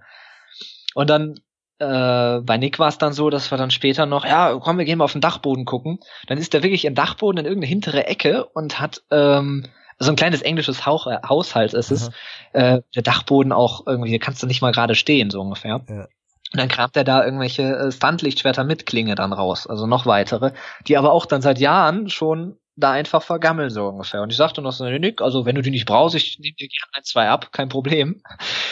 Aber ähm, hat er mir dann die auch noch da gezeigt und das ist schon cool, wenn man dann, also als ich mit 15, 16 angefangen habe mit dem Hobby, hätte ich halt nicht gedacht, dass ich da mal bei dem Typen im Wohnzimmer sitze und mit dem Tee trinke und der mir irgendwelche Lichtschwerter aus den Filmen zeigt. Wahnsinn. Und, und er ja gleichzeitig wirklich auch eigentlich so einer eurer Impulsgeber war, ne? Also Richtig. so ja, Gründervater. Ich weiß noch, also ich habe jetzt halt schon viele irgendwelche Schauspieler, ob jetzt äh, egal von welchem Grad ABC Promis oder sowas gesehen oder teils dann halt auch selber irgendwo ähm, interviewt auf irgendeinem in irgendeinem Panel auf einer Convention und hatte das nie dieses ah, oh mein Gott, das ist jetzt der und der, jetzt muss ich total nervös sein. Ah. Ja.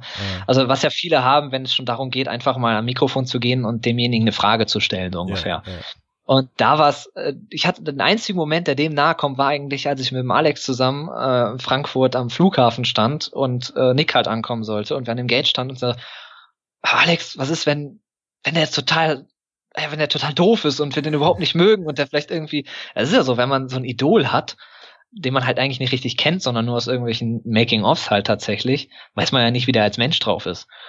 Und bei Nick war es halt wirklich so, der, also so ein toller Typ einfach. Aha. Wir haben uns alle super mit dem verstanden, der findet uns super, also sonst hätte ich den ja auch nicht, hätte ich mich ja nicht letztes Jahr nochmal mit dem getroffen. Ja. Ähm, super toller Typ. Also er fand auch unsere Truppe, ähm, hat mir da doch einige sehr nette Worte zugesagt und ähm, ist ziemlich glücklich, dass wir ihn eingeladen haben und dass er mit daran teilhaben durfte und dann auch irgendwie ein bisschen stolz, dass er auch auch unbewusst irgendwo einen Teil dazu Mhm. beigetragen hat, was wir so erreicht haben. Wahnsinn. Also, Ja. weil das äh, war definitiv, wird wahrscheinlich immer das Highlight irgendwo äh, bleiben, aber im gleichen Jahr haben wir passenderweise dann auch noch Ray Park auf einer Convention getroffen und uns ein bisschen mehr mit dem unterhalten, beziehungsweise ich durfte das Panel auch moderieren mit ihm Mhm. auf der Bühne.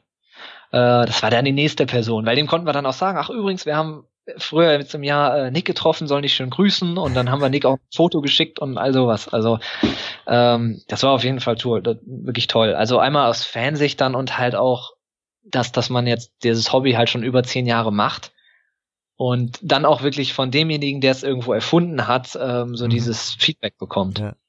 Ich finde es Also- total faszinierend, weil ich glaube so auch was du vorhin erzählt hast, deine Story so bei den Hundespaziergängen mit irgendwelchen Ästen und und auf äh, irgendwie die Eltern gefragt äh, für das erste Lichtschwert und so. Ich meine, ich glaube, da können sich ganz, ganz viele reinversetzen in diese Situation. Ja. Also ich musste vorhin so lachen, weil das auch mich so an meinen Bruder und mich erinnert hat.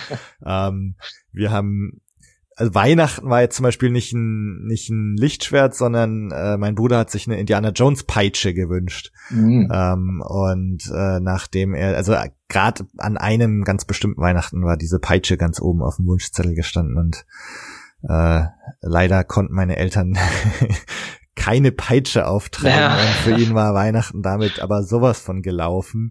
Ja. Ähm, und also da, das war dann irgendwie mit, mit der Peitsche und dann, genau, wir haben auch mit irgendwelchen Bohnenstangen oder Tomatenstangen im Garten haben wir uns dann bekämpft. Äh, Ja, also man kann alles nehmen. Also wir werden auch oft gefragt, was kann man denn nehmen, wenn man jetzt nicht so was Teures kaufen will? Nimm einen Besenstiel. Ja, ja, genau. Also, Also, das ist, ja, und so haben wir halt auch angefangen. Ja. Und gut, mittlerweile bauen wir diese Schwerter selber und haben halt auch den Shop, wo man solche Schwerter kaufen kann. Ähm, was bei uns dann wirklich halt toll war, war dann, dass wir mit Hasbro zusammenarbeiten konnten Mhm. und ähm, nach der Disney-Übernahme von, von Lucasfilm halt auch wirklich direkt guten Kontakt zu, ähm, äh, zu Lucasfilm hatten, für die Celebration dann natürlich eh schon äh, gehabt haben. Und ähm, das hat dann, also nach wie vor stehe ich da im guten Kontakt mit, mit einigen Leuten, um wir planen da halt auch immer welche Dinge. Man findet uns ja auch auf starwars.com in den, in den Links. Ähm, und was mich an der Stelle halt, wie ich schon gesagt habe, recht stolz macht, ist, dass wir so das Licht auf die Lichtschwertszene, weil von bei Lucasfilm selber so ein bisschen gerade stellen Mhm, konnten, dass die doch äh, solchen Lichtschwertgruppen wieder offener gegenüber begegnen. Ähm, und äh, gerade was dann Disney angeht, hier halt auch in Deutschland, ähm, das ist ja auch eine super tolle Truppe, die sich da um die Vermarktung von Star Wars in Deutschland kümmert, äh, hatten wir dann halt auch die Gelegenheit zur Episode 7 zum Beispiel, da war ja äh, in Berlin eine Premiere in Anführungszeichen, Mhm. es waren keine Schauspieler da, es war so deutsche B- und C-Prominenz anwesend. Ähm, aber es war auch mehr für die Fans irgendwo gemacht. Also der große TIE Fighter wurde davor aufgebaut. Wir haben auf dem roten Teppich äh, so ein bisschen Lichtschwert kämpfen können. Da war es vor fünf Fotos mit den Leuten und dann gab es natürlich den Film erstmal zu sehen und danach mit einer tollen Aftershow-Party. Und das ist halt alles Zeug, das ähm, ja, das ist dann schon cool, aber das passiert ja auch nicht einfach mal so gerade eben, sondern weil wir das halt auch schon zehn Jahre machen. Ja, ja. Wie ist das eigentlich? Habt ihr irgendwie vorher hm, irgendwelche Kampfsporterfahrungen gehabt? Kendo, irgendwas? Oder habt ihr? Äh, ich habe Tennis gespielt tatsächlich. Tennis. ich habe ja. Karate habe ich auch mal gemacht, Aha. aber auch für anderthalb Jahre oder so nur. Äh, und Tennis habe ich ziemlich lange gespielt. Ähm, aber rein Kampfsporterfahrung, der ein oder andere vielleicht etwas mehr, aber es ist auch eine Frage, die oft kommt. So, ja, was muss ich denn vorher schon gemacht haben, um sowas zu können? Nö, also wir hatten einfach oder haben nach wie vor einfach nur Spaß an so Lichtschwertkämpfen, haben uns inspirieren lassen und haben ähm, äh, selbst Tennis, also Nick sagt auch selber, Tennis hast du auch die Bewegung drin irgendwo. Ob das jetzt ähm, ein Schlag ist oder auch aus dem Baseball oder halt auch Kendo, mhm. klar, Kendo ist viel Input, aber ähm, diese ganze Wirbelei und sonst was hast du dann auch was, ähm, ja, wenn du so an Funke-Mariechen denkst oder so, die ja. rumwerfen. Also auch selbst sowas irgendwo. Mhm. Also es gibt nicht die definitive ähm, Inspiration für diese Art von, von Lichtschwertkämpfen, sondern es ist eine große Mischung aus allem. Und ich glaube, es ist von Vorteil, wenn man irgendwie eine äh, Sportart schon gemacht hat, die irgendwas mit einem Kampfsport oder einem Schläger zu tun hat. Einfach um so ein bisschen das Gefühl dafür zu haben. Aber lernen kann das jeder.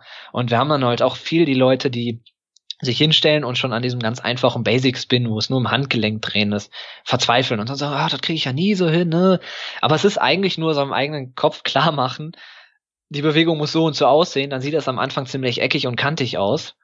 Und ähm, es wird dann aber, also es ist einfach Übungssache dann. Und wenn man einfach ähm, Spaß an den Filmen hat und ähm, sich die Inspiration annimmt. Also ich empfehle auch jedem diese Making-ofs zu gucken, äh, weil die wirklich also mich oder uns haben die halt, inspirieren die bis heute dafür.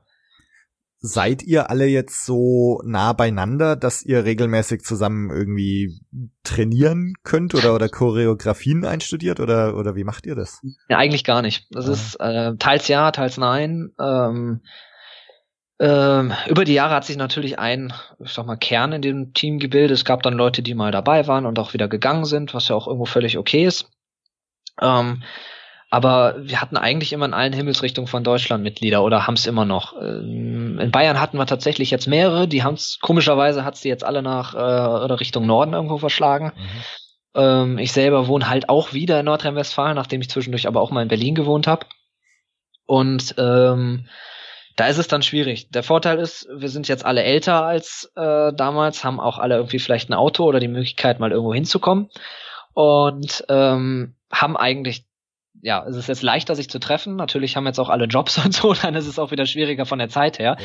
Ja. Ähm, wir haben früher das halt so gemacht für die Bühnenprogramme, also so vor sieben, acht Jahren. Ähm, da waren halt der Großteil wirklich noch Schüler und ein paar, ähm, unter anderem ich selbst, waren halt schon im Studium.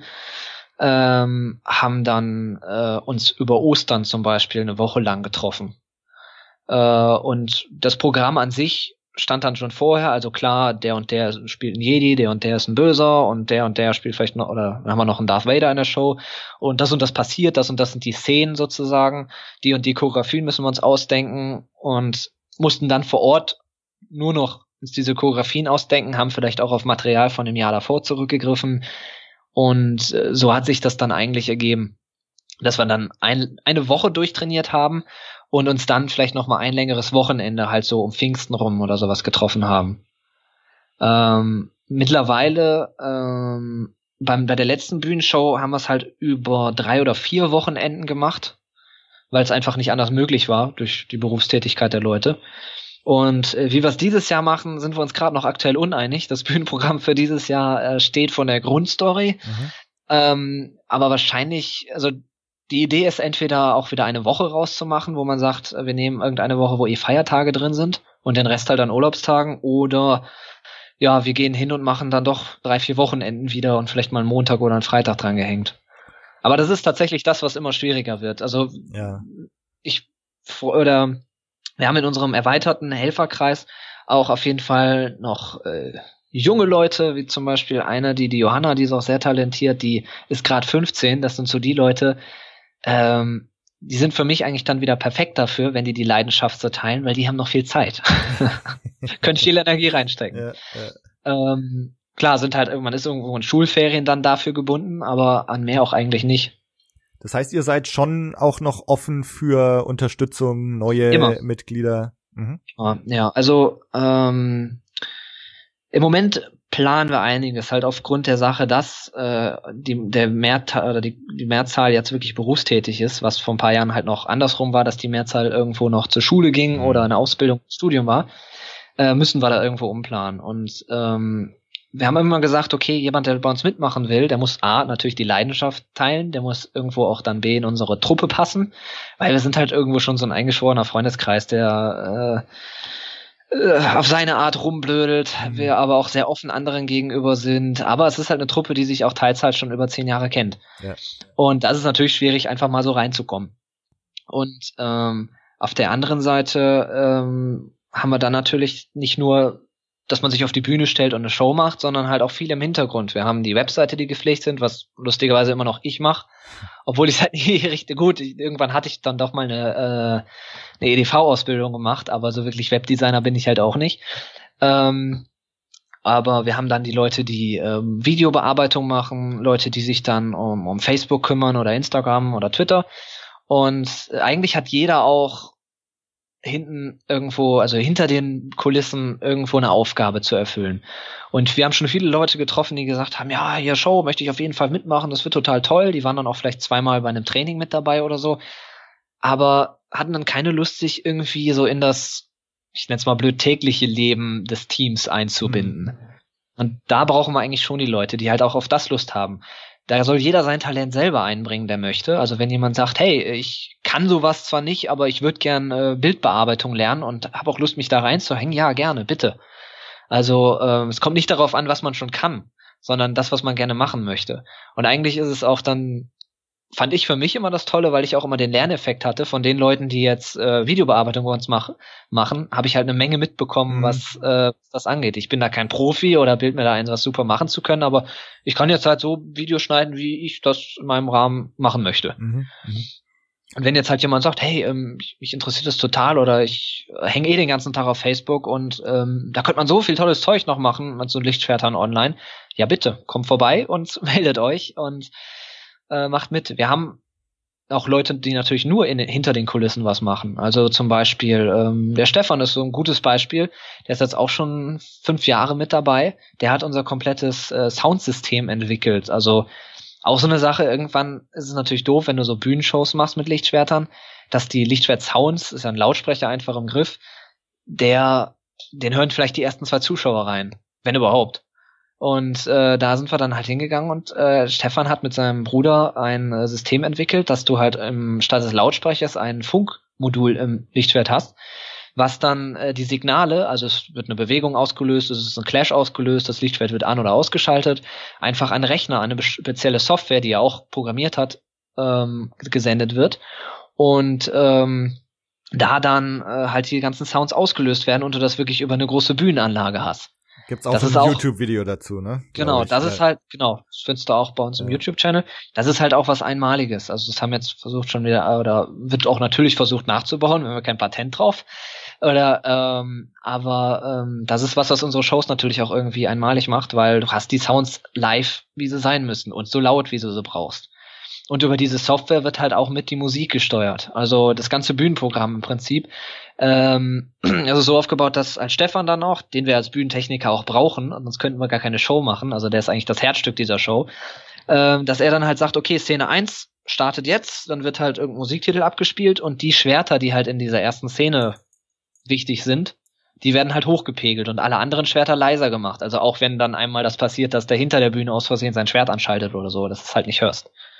Also da ist schon ziemlich viel Know-how drin. Cool. Ähm, sind natürlich dann nicht die Leute, die auf der Bühne zu sehen sind, aber mindestens genauso wichtig sind. Die man auch nicht vergessen darf. Und wie gesagt, wir suchen immer Leute, die gerne bei uns mitmachen können. Nur es sollte jedem klar sein, es ist ein sehr, sehr zeitintensives Hobby. Das glaube ich. Und äh, macht ihr ungefähr eine große Choreografie pro Jahr oder? Ähm, letztes Jahr haben wir tatsächlich keine neue Show gemacht. Da haben wir nämlich das Programm vom Jahr davor nochmal benutzt, weil wir gesagt haben, okay, wir haben so viel Arbeit in dieses eine Programm gesteckt, das jetzt nach einem Jahr wieder einzumotten, wäre irgendwie doof. Mhm. Also haben wir es noch weiter benutzt, aber für dieses Jahr haben wir jetzt gesagt, okay, da haben wir Ideen, da wollen wir was machen. Da ist jetzt gerade nur noch das Problem, wann setzen wir uns zusammen und üben es. Also das Gute ist, die meisten größeren Events, die wir dieses Jahr planen, sind tatsächlich in der zweiten Jahreshälfte. Das heißt, eigentlich haben wir die erste Jahreshälfte, das Programm hinzukriegen. Das heißt, und deswegen, wo, sorry. Wo? Wo wirst du uns finden? Auf der genau, Norris zum Beispiel. Da haben wir natürlich auch okay, wieder eine Show. Ähm, vor, im September, vor allem der September ist wieder voll mit Events, aber das kündigen wir dann alles ähm, zurzeit bei uns auf der Homepage an oder diverse andere Online-Netzwerke, Facebook, Instagram und so weiter. Also, was ich halt super finde, ist, dass wir in den Jahren halt eine Menge Leute getroffen haben, die uns nicht nur unterstützt haben, sondern dann auch vielleicht inspiriert ähm, und uns auch einfach Ideen gegeben haben. Ein anderes Highlight war jetzt zum Beispiel vor zwei Jahren in der, in der Show, äh, hat, hatten wir Luke Skywalker persönlich drin. Der Georg Panschak hat uns halt einen kurzen Text eingesprochen als Luke Skywalker und äh, das Ganze haben wir dann als Hologrammnachricht in der Show verpackt. Weil in der, in, in der Show ging es halt darum, dass Luke Skywalker verschwunden ist und das spielt halt vor Episode 7 und wir haben so die Geschichte erzählt, wie man, wie denn die Karte ähm, nach Jakku gekommen ist überhaupt aha, aha. zu Luke Skywalker. Mittlerweile gibt's offizielle äh, Kanonquellen wieder, die nicht so ganz mit unserer Version zusammenpassen, aber ich finde oder finde unsere Version eigentlich ganz gut. Mhm. Ähm, klar, es geht hauptsächlich um Lichtschwertkämpfe, das heißt, wir haben da die, die Ritter von Rennen benutzt und halt äh, gegen ein paar Jedi-Ritter, die es halt geschafft haben, aus dem äh, Massaker am Jedi-Tempel zu überleben. Aber sonst dann so unsere eigene Geschichte darum gesponnen. Aber hauptsächlich geht's halt in dem Programm immer noch um die Lichtschwert-Choreografien, nur halt mittlerweile mit ein bisschen Story drum. Damit es nicht einfach ist, äh, A kämpft gegen B, B stirbt, C kommt dazu, C tötet A und so weiter. Das ist dann auch irgendwann sehr eintönig. Aber so haben wir halt auch mittlerweile, oder ich hatte den äh, Georg halt schon vorher kennengelernt äh, auf der JediCon 2014 und äh, mittlerweile auch guter Freund, also wo man dann auch mal ab und zu mal was quatscht oder mal ein Besuchen fährt. Oder letztes Jahr war der auf unserem Sommertreffen und hat mit uns gegrillt. Also der findet halt auch, ich glaube, den hat man wirklich mit einem Convention-Fieber angesteckt. Seit der JediCon damals, äh, der liebt einfach diese Star Wars-Szene und freut sich, glaube ich, über jeden, der zu ihm kommt und mit ihm irgendwo über Luke Skywalker reden will. Ähm, Lass uns doch mal auch noch in Universe wieder zurückgehen. ähm, wir haben jetzt ganz viel über Saber Project geredet und und so Behind the Scenes mit Nick Gillard. Ja. Ähm, hat sich deine ganze Arbeit mit Saber Project und Lichtschwertern auf deine Sicht auf Star Wars auch ausgewirkt? Also schaust du die Filme dadurch jetzt mit anderen Augen an? Boah, ähm, gute Frage. Also äh, ich glaube, ich könnte jetzt nicht das Gegenteil beantworten. Also irgendwo wird es mich schon beeinflusst haben, aber äh, ich finde oder nee, fand und finde Star Wars halt immer noch so als große Märchengeschichte, ohne das jetzt negativ zu meinen, in der man halt das rauspicken kann, was einem besonders gut gefällt. Ob das jetzt halt Leute sind, die gerne Kostüme basteln und dann äh, gerne cosplayen auf Convention, ob das Leute sind, die halt die Lichtschwerter super toll finden. Oder es soll halt auch Leute geben, die Blaster toll finden. Wenn man so unzivilisiert sein will, okay, kann man auch gerne Blaster nachbauen. Ja. Aber ähm, deswegen die Sicht, sich bestimmt ist man irgendwie voreingenommen. Und natürlich, ähm, wo jetzt die neuen Filme rauskamen, äh, als der ersten Gesprächsthemen ist natürlich, und wie fandst du den Lichtschwertkampf? Also, ähm, aber ich würd, ich bin jetzt nicht total darauf fixiert, dass ich äh, die Star Wars Filme nur gucke, in der Hoffnung, doch irgendwo einen Lichtschwertkampf zu sehen. Du, du hast vorhin erwähnt, äh, dass du, dass ihr auf eurer Website am Anfang deine Lieblingsfigur und dein, oder nee, dein Lieblingsfilm, ne, hattest du gesagt? Beides, beides hat man, ja. Äh, was ist denn dein Lieblingscharakter und dein Lieblingsfilm? Also damals hatte ich draufstehen äh, Anakin Skywalker und Episode 3, weil es einfach auch aktuell war. Ja. äh, mittlerweile, boah, ich, ich finde tatsächlich Anakin, Darth Vader, ist, es ist halt für mich der Charakter, in den es in Star Wars um uns den geht, zumindest in den Episodenfilm ähm, ist definitiv äh, einer meiner Lieblingscharaktere und Yoda finde ich tatsächlich ziemlich toll. Aber ähm, auch die Frage nach dem Lieblingsfilm kann ich eigentlich nicht wirklich beantworten. Ich mag alle Filme irgendwo, alle Filme haben irgendwo Stärken und Schwächen. Im Moment könnte ich höchstens noch sagen, dass ich nicht unbedingt ein Fan von Episode 8 bin. Okay. Hab mich aber auch damit arrangiert, dass der halt irgendwo dazugehört und die Geschichte irgendwo weitererzählt. Ähm, aber so einen eindeutigen Lieblingsfilm ist schwer zu definieren. Also man könnte jetzt ganz sagen, klassisch Episode 5, aber das sagt auch irgendwie jeder zweite, den man fragt. Ja. Ähm, könnte ich, könnte ich tatsächlich jetzt nicht so festlegen. Also nicht so wie damals. Also mein ja. 15-, 16-jähriges Ich hat's da einfacher gehabt anscheinend. wie schaut's aus mit Lieblingsduell?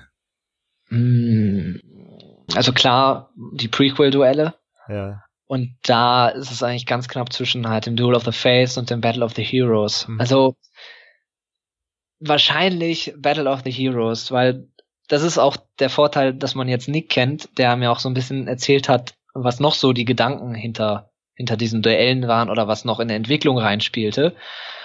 Und vielleicht hat er dann auch das eine oder andere Video gezeigt, was man so nicht auf äh, Making-of-DVDs findet oder generell noch nirgends veröffentlicht findet. Mhm. Und da habe ich vor allem zu dem Episode 3 äh, Duell was gesehen, was die Ideen dahinter waren und auch teils die Szenen, die halt nur testweise gefilmt wurden, aber nie für den Film, also, also nie für das ähm, Principal Shooting eigentlich benutzt worden sind, ähm, würde ich tatsächlich sagen, der Episode 3, Duel of the Fa äh, Battle of the Heroes, weil das ist so der abschließende Kampf. Also selbst vor Episode 1, glaube ich, hat ja jeder schon irgendwie drauf gehofft, auch mal irgendwann zu erfahren, wie Anakin und Obi-Wan, oder vor Episode 1 wusste man nicht, dass er, doch Anakin wusste man, dass er heißt, ähm, wie das passiert ist, wie dieses Duell abgelaufen ist. Ähm, und also ich glaube, das ist auch mit dann das emotionalste vom äh, von allen Lichtschwertduellen, weil da halt wirklich da kämpfen zwei Leute gegeneinander, die halt wirklich komplett auf dem gleichen Level sind, die sich halt ihr Leben lang eigentlich kennen, ihr Leben lang auch zusammen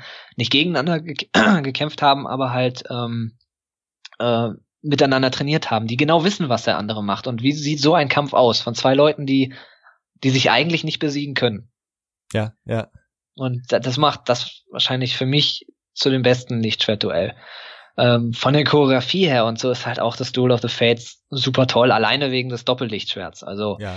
da kann man halt ganz viel mitmachen. Das ist total akrobatisch und äh, von den Charakteren halt auch. Also Anakin, Obi-Wan und Yoda waren eigentlich immer so meine Lieblingscharaktere irgendwo. Anakin und Obi-Wan, vor allem über die Prequels, sind für mich so fast ein Charakter, die so am Ende halt sich trennen. Und äh, von daher, ich, ich sag Episode 3, Battle of the Heroes. Aha. Kannst du was dazu erzählen, zu diesen Hintergründen, äh, zu den Gedanken, die da reingeflossen sind in diesen Kampf? Mhm. Also, was ich halt gerade sagte, ist ähm, halt wirklich da zwei Leute gegeneinander kämpfen, die absolut wissen, was der andere macht. Es gibt ja diese Szene, oder ich benutze auch immer gerne als Beispiel in Workshops, wo die beiden sich einfach gegenüberstehen und einfach beide wirbeln. Ja daraus ist ja der Name für diesen Trick bei uns zumindest entstanden, Sinnloswirbel. Weil einfach nichts passiert. Und Nick oh. findet diesen Namen tatsächlich selber passend, so dass wir es auch offiziell behaupten können. Nick Gillard hat gesagt, Sinnloswirbel ist ein guter Name dafür. Mhm. Ähm, und äh, dieser Wirbel, da machen sich auch viele Leute darüber lustig. Das sieht total bescheuert aus. Die wirbeln zwar, sieht ganz nett aus, aber es macht doch nichts für den Kampf. Aber ähm, allein den Hintergrund, es macht halt schon Sinn, weil die beide einfach nicht mehr wissen, was sie machen sollen. Mhm. Weil die haben jetzt schon diverse Sachen an sich gegenseitig an den Kopf geworfen, verschiedene ähm, Schlagtechniken, verschiedene Stile vielleicht ausprobiert. Und dann sind die einfach da mal am Punkt. Die sind beide schon recht fertig, was irgendwie auch normal ist, wenn man auf einem Lavaplanet kämpft. Und ähm, dann halt einfach dastehen und jetzt überlegen, was mache ich als nächstes? Womit kann ich den anderen überraschen? Und äh, einfach dadurch diese Pause einfach in den Kampf einbauen, die halt dazu führt, dass man sich einfach nur gegenübersteht und wirbelt und einfach guckt, dass man die Lücke beim anderen findet. Und ich finde, unter dem Hintergrund macht diese Szene halt auch echt Sinn. Und ähm, es gab äh, da halt noch mehrere Sequenzen, die das halt auch mehr gezeigt hätten, dass da ähm, ja, dieses, diese Intensität zwischen den beiden noch mehr, mehr hervorgehoben wird. Dass die halt wirklich einfach auch irgendwie nicht mehr wissen, was sie machen sollen in dem Kampf. Und ähm, das kann ich dann noch als Beispiel nennen, ohne zu viel zu verraten. Eine, eine Theorie von, ähm, von Nick, oder die auch mal während der Entstehung der Choreografie drin war, die ich ziemlich interessant fand, äh, war irgendwo, dass ähm, Lichtschwerter halt auch ähm, vom, vom Benutzer abhängig sind. Also wenn dass jemand, der kein Jedi ist oder nicht die Macht benutzt, auch gar kein Lichtschwert anschalten kann, weil es auch irgendwie so ein bisschen die, die eigene Macht, Lebensenergie des Benutzers repräsentiert. Was halt auch erklären würde, ist, dass sobald ein Lichtschwert wegfliegt, einfach einem aus der Hand einfach ausgeht. Obwohl sie vielleicht den Schalter nicht getroffen haben. Also, ja. dass dadurch praktisch die Lebensenergie oder ein Teil der Lebensenergie des, des Trägers mit benutzt wird, um diese Klinge äh, einzuschalten. Also Nick nach, Nicks Aussage nach, die er bei den Dreharbeiten zu Episode 3 vor allem mit George Lucas wohl diskutiert hat, war halt, dass auch, ähm, je nachdem wer das Lichtschwert hält, das Lichtschwert auch einfach eine andere Farbe haben kann. Okay. Die ganze Idee wurde damals dann von George Lucas gesagt, so, nee, ist nicht so, da ist halt nur rein Technik, ist ein Kristall drin und du schaltest es an und hast halt die Klinge und das kann jeder. Ja. Aber ich fand den Ansatz einfach irgendwie cool. Klar, das ist keine offizielle Geschichte oder so, aber ähm, aber so hat Nick sich halt auch über diese Kämpfe Gedanken gemacht. Dem wurde nicht nur gesagt, so, pff, denk dir mal was Cooles aus, was irgendwie nett aussieht, sondern er musste sich da halt auch, ähm, und er hat sich so sein, seine Charaktergeschichte ausgedacht oder warum manches in dem Kampf so geschieht, wie es da passiert. Er erzählt, äh, ich glaube, er hat auch mal gesagt, ne, dass er auch immer Geschichten erzählt in, in seinen genau. Kämpfen. Ja. ja, sagt er im Interview bei uns auch, ja. Ähm, ist was dran an dieser Aussage? Ich, ich, ich habe überhaupt keine Ahnung mehr, wo ich das gehört oder gelesen habe, dass vielleicht war es Mark Hamill oder vielleicht war das Mark Hamill auf, auf der Celebration, dass er gesagt hat, dass er irgendwie so Regieanweisungen bekommen hat äh, damals, dass er so tun soll, als, als wären diese Lichtschwerter sehr, sehr schwer und mhm. dass dadurch in den in den Originaltrilogiefilmen, dass das tatsächlich so ausschaut, als müsste da sehr viel Aufwand betrieben werden. Dann natürlich so die Stärke von Darth Vader auch noch gezeigt wird, dass er das Ganze halt einarmig macht, ja. während Luke da mit beiden Händen irgendwie auf ihn äh, eindrischt. Äh, und in Episode 1, 2, 3 ist es natürlich irgendwie anders, ne? dieses filigrane, schnelle, leichte. Äh, mhm. Hast du da irgendwelche so Behind-the-Scenes-Infos? Also was er zur Zeit der Originaltrilogie sagt, das weiß ich jetzt natürlich nichts von Nick, aber ähm, die Aus ich hat's, ich kenne es auch nur von von diversen Interviews oder Making-ofs zu den Originalfilmen, dass die Aussage da halt war, ja, die Schwerter sind besonders schwer, weil die halt auch so eine Energie ausströmen und deswegen man auf jeden Fall zwei Hände benutzen muss, aber das wurde ja schon über Episode 4, 5, 6 aufgeweicht im Prinzip. In Episode 4 haben sie beide zwei Hände benutzt und äh, ja, die Choreografie war ja jetzt nicht besonders spannend. ähm, ja. Und Episode 5 hast du ja dann, auch wie du sagst, dass Vader oft einen Arm benutzt, aber es war schon schneller und in Episode 6 war dann nochmal Teile ein bisschen gesteigert. Ja. Und Episode 1, das ist auch wieder diese Dokumentation zu Episode 1, äh, Prime of the Jedi halt. Ich glaube, George Lucas sagte halt sogar selber, dass er halt da diese schnellere haben wollte, weil es da halt wirklich die Meister der Schwerter sind. In den alten Filmen sieht man halt nur einen, äh, einen halben Cyborg und einen alten Mann praktisch kämpfen ja. und jemanden, der es vorher nie gelernt hat. Ja. Ähm, und in Episode 1 sollte da halt schon gezeigt werden, dass das wirklich die Profis sind, die es drauf haben, die die wissen, was sie machen und dementsprechend auch so schnell rumwirbeln können. Also ich denke klar, die Logik hat da irgendwo einen Knacks, dass äh, plötzlich das so leicht geht mit einer Hand und du kannst die Schwerter auch ganz leicht werfen und ähm, rumwirbeln. Ähm, von daher, also aus Nix-Sicht waren die auch schon recht leicht. Und jetzt, wo ich letztes Jahr die Stuntschwerter an der Hand hatte, und das ist also das, ja, Film, Filmsicht zu zeigen, die ja. sind halt wirklich total leicht. Also wir haben auch mal äh, Stuntschwerter gehabt, die wie für die Filme Carbonklingen einfach dran haben, statt des äh, Polycarbonats, was jetzt unsere Bühnenschwerter haben. Mhm. Und äh, Carbon, klar, ist leicht. Mit einem einfachen Aluminiumgriff auch, aber diese Griffe, die die bei den Dreharbeiten benutzt haben, die sind noch mal leichter als alles, was wir bisher für die Shows benutzt haben. Und dementsprechend kann man damit natürlich auch einiges mehr machen. Und ähm, ja, was das angeht, ähm, ich denke, die Erklärung zu sagen, Episode 4, 5, 6 sind halt äh, alte Leute, Leute, die keine Ahnung haben oder ähm, halt halb, halbe Cyborgs, die da Lichtschwerter benutzen müssen, ist es was anderes. Und jetzt in Episode 7 und 8 hat man ja eigentlich versucht, so einen Mittelweg zu finden. Ja. Manches ist schnell, was auch aussieht wie eher die Prequels und anderes hast du dann was halt schon eher wieder diese Schwerfällige hat. Ja. Also vor allem finde ich hier mit dem Crossguard von, von Kylo Ren, sieht das halt mehr so aus, als würde er halt wirklich da seinen Ritter Zweihänder führen. Ja, ja ich finde auch, also jetzt gerade Episode 8, äh, dieser wo er und und Luke Skywalkers Projektion sich da gegenüberstehen mhm. und er dann sein Schwert zündet und so zur Seite hält und dann den Fuß noch so ausstreckt. Also da schaut's wieder richtig aus, als wäre das Ding auch schwer. Also das da hat, ja. hatte ich so ganz stark dieses Gefühl, so, oh, da sind wir jetzt wieder so bisschen zu diesem eher schwerfällig äh, zurückgekehrt. Mehr so Richtung Samurai-Film im Prinzip. Ge genau, genau, ja. So, äh, ich weiß nicht, verfolgst du äh, Star Wars Rebels? Nee, nee, das ist so ein okay, Ding, da, ja. Inwieweit darf ich dich da spoilern? Ach, äh, schieß also, los. Da gibt's ja, dass Darth Maul ja wieder kam, schon in Clone Wars, hast du ja, ja wahrscheinlich mitbekommen. Ja, ja. Und dann wurde ja die ganze Story irgendwann in Rebels, ich glaube jetzt in der vierten Staffel äh, zu Ende, nee, in der dritten, nee, vierten, dritten, dritten oder vierten Staffel zu Ende geführt. Ähm, wo dann halt auf Tatooine das Ganze spielt äh, und Maul nochmal auf den alten Ben Kenobi getroffen ist. Und die sich halt auch duelliert haben. Und das war eine Folge, die auf so diese Lichtschwertszene äh, dazu geführt hat, dass manche auch sagen, hä, was soll das denn? Was für ein Mist war das denn jetzt? Aber ich fand die ziemlich, oder finde die nach wie vor ziemlich cool gemacht, weil die Situation ist halt die, Maul hat jetzt auf Tatooine Ben Kenobi ausfindig gemacht und stehen sich gegenüber. Und äh, Maul provoziert ihn halt und äh, Ben lässt sich erstmal nicht provozieren, zündet dann aber doch sein Lichtschwert und geht dann so die diese Posen durch ähm, aus den verschiedenen Filmen. Er fängt mit dieser Clone Wars Pose an, wo er das Schwert so ähm, nach vorne zeigend halt mit, dem, mit der Hand nach vorne ausgestreckt, was er auch in Episode 3 gegen mhm. Grievous macht. Mhm. Äh, in der Pose wechselt dann in die Pose, ähm, die eigentlich seine Episode 4 Pose ist, dieses klassische Schwert nach vorne, eigentlich ja schon Samurai oder Kendo-mäßige.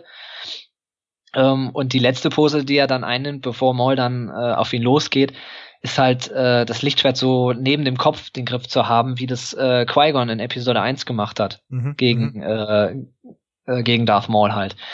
Maul rennt dann auf ihn zu, voller Wut, will ihn niederschlagen. Es sind eigentlich nur zwei, drei Schläge und Maul liegt am Boden. Oder nicht mal, es sind zwei Schläge und Maul liegt am Boden. Und natürlich alle, die sich jetzt den riesen Showdown erwartet haben, äh, oh mein Gott, die bekämpfen sich jetzt und das wird wieder episch viel Rumgehopse und Gewirbel und lange Kurve, waren natürlich enttäuscht, weil, wie, zwei Schläge und das war's? Also, aber wenn man dann genau sich diese Schläge anguckt, sind das einfach Schläge, die Maul auch in Episode 1 gegen Qui-Gon schon gemacht hat nur, dass Obi-Wan diesmal besser reagiert Aha. und einfach weiß, was er machen muss. Und das ist dann auch wieder, äh, wird dann auch in den Making-ofs zu dieser Folge erzählt, ähm, halt dieses, was, ähm, was dann aus alten Samurai-Filmen oder überhaupt von Samurai mehr kommt, dieses, man steht sich gegenüber und der Kampf findet mehr vorher schon im Kopf statt. Also auch dadurch, dass Obi-Wan halt dann so die Posen durchwechselt seiner verschiedenen Lebensabschnitte, sag ich mal äh, und dadurch halt Maul provoziert, der dann auf ihn losgeht, glaubt ihn genauso umbringen zu können wie Qui-Gon, wie er Qui-Gon umgebracht hat, weil er gerade auch in der Pose da so steht äh, und dann einfach nur zwei Schläge braucht und dann nicht am Boden. Also finde ich auch einen ziemlich coolen Ansatz. Aha. Es muss nicht immer so dieses totale Rumgewirbel und äh, Action sein, aber ähm, von daher so wie halt Episode 3 der Kampf, dieses zwei Leute auf einem Level kämpfen gegeneinander, und Episode 1 hast du halt zwei Jedi-Ritter, die seit Jahrtausenden gegen keinen anderen mit Lichtschwertern mehr auf Leben und Tod gekämpft haben, kämpfen plötzlich gegen diesen, der auch noch ein Doppellichtschwert hat. Also, das sind halt die Geschichten, die mit so Lichtschwertkämpfen erzählt werden, ja, die ich toll ja. finde. Also klar, mit das Emotionalste ist natürlich dann Episode 5 der, der ganze Kampf, der halt mit dem Ich bin dein Vater drauf mündet. Ähm, also, und auch jetzt in Episode 7 und 8, gut, ähm, die fand ich cool gemacht, auf jeden Fall. Mhm. Weil die so ein bisschen versuchen, diesen Stil zu mixen. Es wäre jetzt unlogisch gewesen, würden die plötzlich diese gleichen Wirbeleien wie in den Prequels benutzen. Ja, ähm, nee. Und es wäre aber auch blöd, wenn die einfach so weitermachen würden wie in Episode 6. Und ich denke, die haben einen ganz guten Mittelweg gefunden, da die Filmemacher. Also ich mhm. meine, genau, also ich, also das ist zumindest äh, eine Sache, die ich auch selber absolut gelungen ansehe in, in Episode 7 und 8. Ähm, also ich finde in Episode 7 allein schon diese, der Hintergrund mit dem verschneiten Wald finde ich super, so die ganze ja. Stimmung. Ähm, und ja, und dann auch eher so ein, so ein, ich meine, es haben sich ja viele beschwert, so, hä, wie kann jetzt Raider gegen Kylo bestehen und so weiter, aber ich finde es trotzdem eigentlich ziemlich cool gemacht, dass sie, man merkt ihr schon an, dass sie eigentlich nicht so ganz weiß, was sie da tut. Mhm. Ähm, und dass hier sich eben nicht zwei Vollprofis gegenüberstehen. Und in, in Episode 8 jetzt äh, dieser äh, Throne Room äh, mhm. Kampf auch wieder mit mit Wahnsinnsfarben und ja, Choreografie auch wieder auf seine Weise. Halt interessanterweise auch äh, eine Szene, oder ich glaube im ganzen Film, ne, es kreuzen sich kein einziges Mal zwei Lichtschwertklingen. Ähm, also Stimmt, ja. Alles nur Kämpfe irgendwie hier mal gut und böse miteinander gegen die Wächter und, und dann halt äh, das Duell Kylo gegen Luke. Äh, Und da passiert ja auch eigentlich nichts. Genau, genau. Und das finde ich auch wieder einen ganz faszinierenden Ansatz. Aber gerade bei dem Duell finde ich das Setting super toll. Also der Film finde Ja. ich visuell ist der genial. Ja, ja, ja, auf jeden Fall. Aber wenn ich jetzt anfange darüber zu reden, warum ich Episode 8 nicht so gut finde, glaube ich, können wir direkt die nächste Folge aufnehmen. Ja, da habe ich jetzt auch schon drei Folgen weiß, drüber geredet. Insofern, vielleicht bleiben wir doch einfach mal bei den Genau. bei den Kämpfen. Ähm, was ich dich jetzt noch fragen wollte, ähm, weil ihr es ja auch in, in dem Interview ansprecht, also du, du und Nick, er hat ja diese verschiedenen Kampfstile entwickelt. Und ähm, man kann jetzt oder man kann sich zum, zumindest mal die die Antenne Alderan Folge auch dazu anhören. Ich glaube, da haben sie mal eine ganze Folge nur über die verschiedenen Kampftechniken geredet. Man kann sich's auf äh, Jedipedia durchlesen.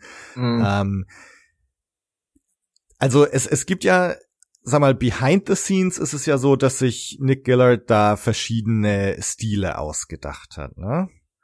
Und- ja, also ja. Stile, er hat sich jetzt nicht, also du meinst ja die Form 1 bis 7 im genau, Prinzip. genau.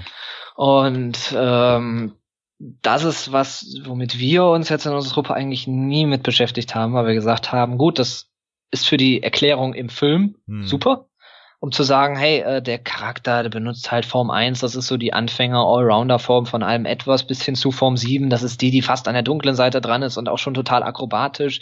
Und Form 3 ist eher die, die äh, defensiver ist und was ist das? Form 5 ist dann die, die Anakin benutzt, weil er auch so aggressiv ist. Ja, da gibt's halt auch gerade diese Gruppen, die sich hinstellen und äh, mit einer Fechtmaske und auf die Mütze hauen wollen, die versuchen dann Katas zu machen, die diesen Formen entsprechen. Also äh, haben Nick und ich auch in dem Interview gesagt, jedem das seine, so gut er mag, so gut er kann, ist nicht das, was wir wollen. Und Nick hat ähm, Form erfunden im Sinne von, ähm, es waren halt nicht nur 1 bis 7, sondern 1 bis 9 und hat das mehr als Level bezeichnet. Also nicht speziell festgelegt, Level 1 ist, äh, ist der passive, Level 2 der aggressive, Level 3 der defensive, was auch immer, sondern mehr, ja wirklich Level der Charaktere. In dem Interview beschreibt er das ganz witzig mit, ähm, dass Obi-Wan und Anakin mehr oder weniger auf einem Level sind, aber Anakin eigentlich das Level noch erhöht, dadurch, dass er halt zur dunklen Seite geht und praktisch dadurch andere Level überspringt, weil er, wir haben es dann Force LSD genannt, Mhm. äh, von der dunklen Seite besessen und dadurch direkt auf ein Level 9 springt, eins, was der eigentlich gar nicht hat, ähm, und damit halt auch Probleme hat, das natürlich irgendwo zu kontrollieren. Und so hat Nick halt diese Stufen geschaffen, um ähm, die Abgrenzung zwischen den verschiedenen Charakteren zu schaffen. Also so kann er dann halt auch sagen, so ein, ein random Jedi aus der Geonosis Arena, der ist jetzt halt eher so Level 3 bis 4 und äh, braucht nicht viel, um den umzuhauen von jemand anderem. Aber so wirklich diese, er hat sich dann für diesen Charakter halt einen, einen Stil ausgedacht, ob der zum Beispiel weit ausholende Schläge macht oder eher Stiche oder was auch immer. Äh, und das natürlich auch für alle anderen Charaktere auch. Aber jetzt so Stile im Sinne von ähm, Form 3 benutzt der, Form 5 benutzt der, das eher weniger. Das wurde dann basierend auf diesem Level-System, was Nick benutzt hat, basierend auf dem äh, es sind dann diese sieben Lichtschwertformen für ähm, für das In-Universe, äh, für die Universe-Geschichte entstanden. Die aber dann nicht unbedingt, also es dann nicht so Form 1 ist gleich Nick Gillard Level 1, Form 2 ist Nee. gleich Level, das ist da, das entspricht sich also, nicht. ne? Nicht hundertprozentig, nee. Ja. Allein schon, weil er hat halt, oder hätte halt so neun Level und äh, das sind ja nur sieben, sieben Formen. Die wurden ja dann in diversen Büchern ausgeschlachtet. Ich finde, die sind auch super für die Bücher. Also auch gerade, wenn man das so erklären will, der Jedi-Orden der alten Republik, der halt nun mal diese verschiedenen Formen hatte. Und wenn dann ein Jedi mehr defensiv war, dann hat er halt Form 3 trainiert, so wie Obi-Wan. Und äh, das Aggressivere war dann halt eher Anakin. Und ähm, aber ich glaube, es ist eher das, darauf kommt es halt mehr an, dass du sagst, ähm, der eine ist aggressiver, der andere ist passiver, der andere kontert mehr, der andere springt mehr, ähm, als das Versuchen, in solche ähm, Cutters der Form zu verbauen. Also wie gesagt, jeder soll das rollenspielmäßig auch so machen, wie er möchte. Das ist nur nicht das, was wir versuchen. Mhm, mhm. Ja, ich glaube, also wer, wer dazu wirklich mehr hören will, der liest sich am besten mal Jedipedia durch oder, oder hört sich die Antenne Alderan Folge dazu an. Genau, ja. Ähm, Also- ja. ich finde halt, ähm, die Formen haben bestimmt ihre Berechtigung halt für die Star Wars Geschichte selbst. Aber wenn man Lichtschwertkämpfe selber machen will, sollte man sich nicht zu sehr daran orientieren. Allein, ähm, ich, was ich mich immer frage, wenn halt die Leute sich gegenüberstellen und einfach so eins auf die Mütze geben, es sieht halt nicht so aus wie in Star Wars, egal was man tut. Es sieht eher aus wie Kendo oder vielleicht Fechten und dann auch eigentlich nur halb gekonnt, wenn man es nicht gerade gelernt hat. Ja, ja. Und deswegen, für mich ist das Faszinierende halt eher zu sagen, ich stelle mich hin und versuche die Kämpfe, so wie die sich versucht wurden, für die Filme auszudenken, äh, zu denken, mir solche Choreografien auszudenken und die auf eine Bühne zu bringen, um genau das gleiche Flair dieser Kämpfe in der Bühnenshow umzusetzen, damit die Leute das sehen und sagen, wow, das, das sieht cool aus, das sieht ja genauso wie im Film aus. Ja. Das ist so unser Ziel. Zum, zum Abschluss vielleicht noch, ähm, weil jetzt auch der Solo-Film vor der Tür steht, äh, mhm. wie oder auch bei Rogue One. Jetzt Rogue One kam ja jetzt dann doch noch Vader vor mit äh, einer ja, ja. Lichtschwertszene, wo viele gesagt haben, oh, das ist der geilste Vader, den ich je gesehen habe. ähm, wie stehst du jetzt zu so Filmen? Ich, ich habe keine Ahnung, wie gesagt, was in Solo kommen soll und, und so, aber ich gehe jetzt fast mal davon aus, dass wir keine Lichtschwerter zu Gesicht bekommen werden. Glaube ich auch nicht. Ja. Ähm, wie, wie stehst du zu sowas? Äh, Star Wars Filme ohne, ohne Lichtschwerter? Puh, eigentlich total total gut. Also weder noch. Ich, ich sage jetzt nicht, öh, da kommt keine Lichtschwerter vor, deswegen gucke ich den nicht. Bei Rogue One natürlich diese letzte Szene, also nicht nur wegen des Lichtschwerts, sondern überhaupt de der ganzen Szene. Da habe ich im, im, Kinositz gelegen. Also ich bin immer tiefer gerutscht, die länger diese, die letzten, eigentlich die letzten zehn Minuten des Films fand ich sehr emotional und sehr mhm. gut gelungen. Und dann diese letzten 20, 25 Sekunden einfach. Also die haben einen so äh, durch diverse Gefühlslagen geschleudert, fand ich. Ähm, einfach toll gemacht und natürlich Vader mit so einem Lichtschwert da einfach metzelnderweise sehen. Ja, das wollte man eigentlich schon Episode 4, 5, 6 mal sehen. Und hatte man jetzt vielleicht vorher nur mal auch in Star Wars Rebels oder sowas gesehen, aber das wirklich mal auf einer Leinwand zu sehen, fand ich schon ziemlich, ziemlich cool und ziemlich gut gelungen. Und ähm, ich glaube jetzt nicht, dass, also ein Solo-Lichtschwert würde mich schon sehr wundern, wenn das irgendwie vorkommt. Ähm, Finde ich, tut aber nichts dem, dem Film oder dass ich mich jetzt weniger deswegen auf so einen Film freue, weil kein Lichtschwert vorkommt. Klar ist das für mich ein Highlight irgendwo, wenn äh, allein schon auch, dass sie in Episode 7 halt das Graflex ähm, wieder benutzt haben, das Original-Lichtschwert und so. Aber ähm, ich freue mich deswegen jetzt nicht weniger oder sonst was auf Solo. Ich lasse mich von dem Film halt wirklich überraschen. Das ist ein Film, den, ich glaube, ich hatte es eingangs schon mal gesagt, den ich ja. nicht wirklich brauche. Also ich, ich kenne auch irgendwie keinen Fan, der sagt, boah, der Solo-Film, da habe ich mein Leben lang drauf gewartet, da diesen Film zu sehen, da freue ich mich richtig drauf.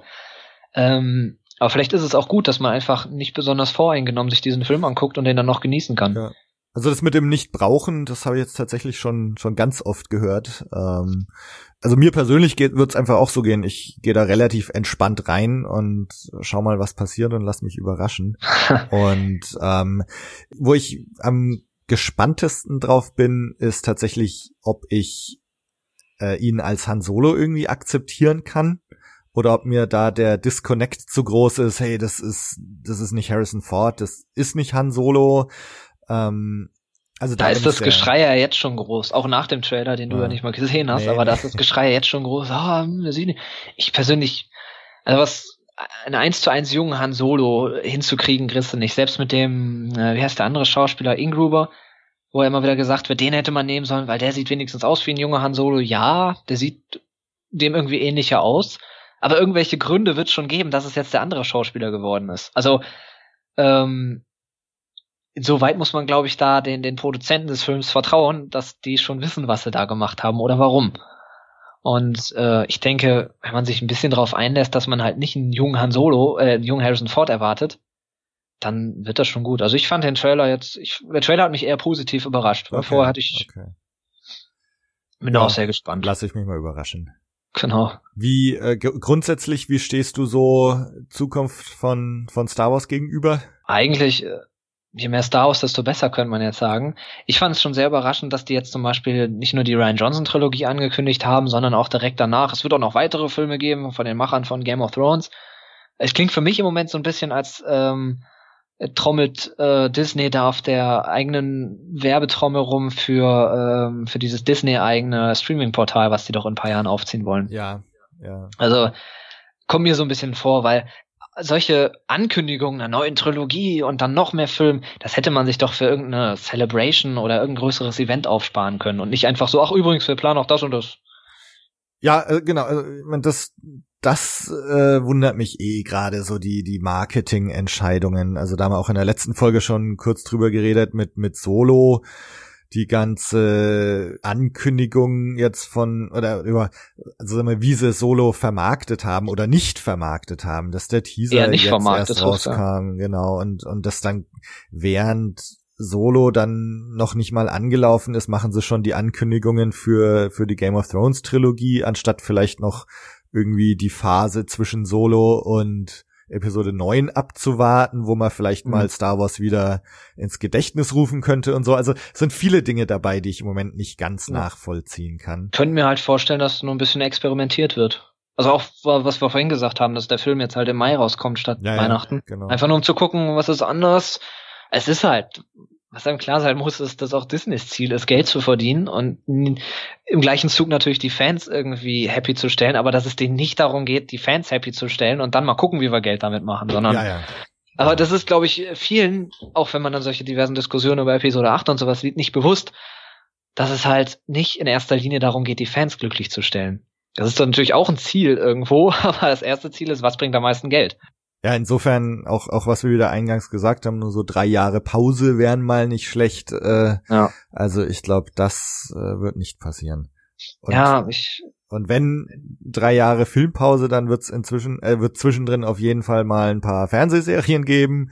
Also ich glaube, so richtig eine Verschnaufpause werden wir werden nee. wir erstmal nicht mehr bekommen. Es ist ja, es ist ja auch gut für die Fanszene. Also die einen sagen dann, oh, es ist jetzt viel zu viel und wir kriegen viel zu viel Star Wars. Ja, aber dann hat man, glaube ich, als Fan irgendwann den Punkt erreicht, wo man sagt, ich kann jetzt gar nicht mehr alles nachvollziehen. Ich kann nicht jede Fernsehserie gucken, ich kann nicht jedes Comic oder jedes Buch lesen. Ähm, aber es ist halt immer Material da, an dem sich neue Fans finden können ja. und alte Fans auch noch begeistern können. Das ist auch, finde ich, wichtig, dass dann neue Stars, wo sich die jüngeren Leute, Generationen dann auch dran äh, Spaß haben können und damit aufwachsen. So, so wie ich jetzt die Prequels hatte. Es gibt genug, auch in meinem Alter, die sagen, die Prequels sind total der Mist und total der Müll. Ich verteidige die dann immer und sage, ohne die Filme wärst du jetzt nicht so Star Wars-Fan und du hättest nicht Episode ähm, 7 bis 9 und hättest keine Fernsehserien zwischendurch. Also bei allen Schwächen dieser Filme muss man diese Filme auch einfach mindestens akzeptieren, äh, dass die ihre Rolle irgendwo gespielt haben.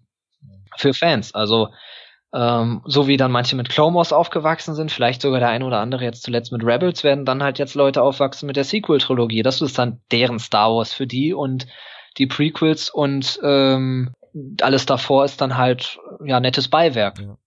Ja, ich meine, mir geht's ja selber so, ja, also ich, wir haben es im Podcast auch schon so oft gesagt, dass Star Wars halt immer mehr so wird, dass du dir halt so dein Ding rauspickst, ja, und äh, mir selber hast eben gefragt, ob ich Rebels äh, schon gesehen habe. Ja, also ich habe außer ein paar Folgen von von Season One äh, noch nichts angeschaut.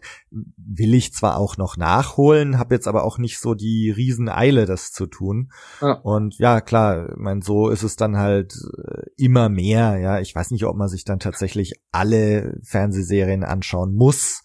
Äh, wahrscheinlich nicht. Man kann halt mal reinschauen und schauen, ob es einem was taugt und wenn nicht, dann schaut man es halt nicht an. Dann lässt man es genau. Das ist aber ja das Tolle, was eben so selbst überlassen ist. Und auch halt an Star Wars, jeder kann da das rausziehen, worauf er einfach Spaß hat und worauf er Lust hat und oder Spaß dran hat.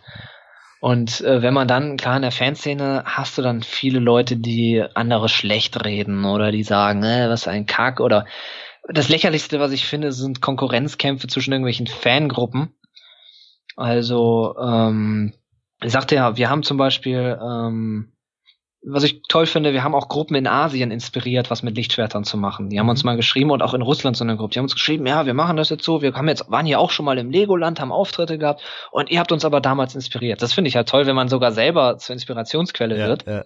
Und was sich dann auch einfach austauscht, weil warum äh, muss man gegeneinander arbeiten? Also klar, heißt dann, ja cool, die machen coole Choreografien, aber ich finde meine besser oder was auch immer. Aber da gibt's halt, also da wird einfach viel Zeug dann auch gestichelt, ob das ähm, auch dann zwischen den Kostümgruppen sind oder wenn man dann mitkriegt, was die so intern für Problemchen und Diskussionen führen. Das ist eine der lächerlichsten Geschichten, die ich in den letzten Jahren mitbekommen habe.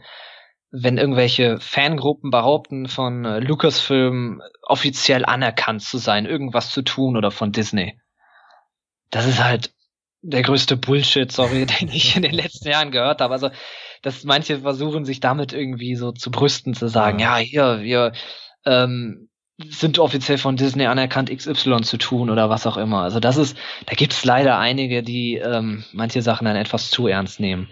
Also klar, es gibt von, von Lucasfilm den, den, ich nenne es mal Newsletter, den die alle paar Wochen oder Monate mal rausschicken, wo sie sagen, wie der aktuelle Stand ist, wo man doch jetzt gerade Events machen kann und äh, ob es neue Regeln in Anführungszeichen von dem gibt, was dann von dem Lucas-Fan äh, Film Fanservice oder Fan Relationship Management da kommt. Aber darauf sollte man sich jetzt nicht einbilden. Das ist ein Mailverteiler, in dem man steht. Ja. Und ähm, alles andere, ja. Also das ist dieser Konkurrenzkampf zwischen manchen Fangruppen, das ist ein bisschen. Man soll einfach genießen, wo man Spaß hat ja. und sich festhalten. Es ist irgendwo alles ein Hobby ähm, und auch alles eine fiktionelle Geschichte, ein Märchen. Und für mich ist es ein Märchen.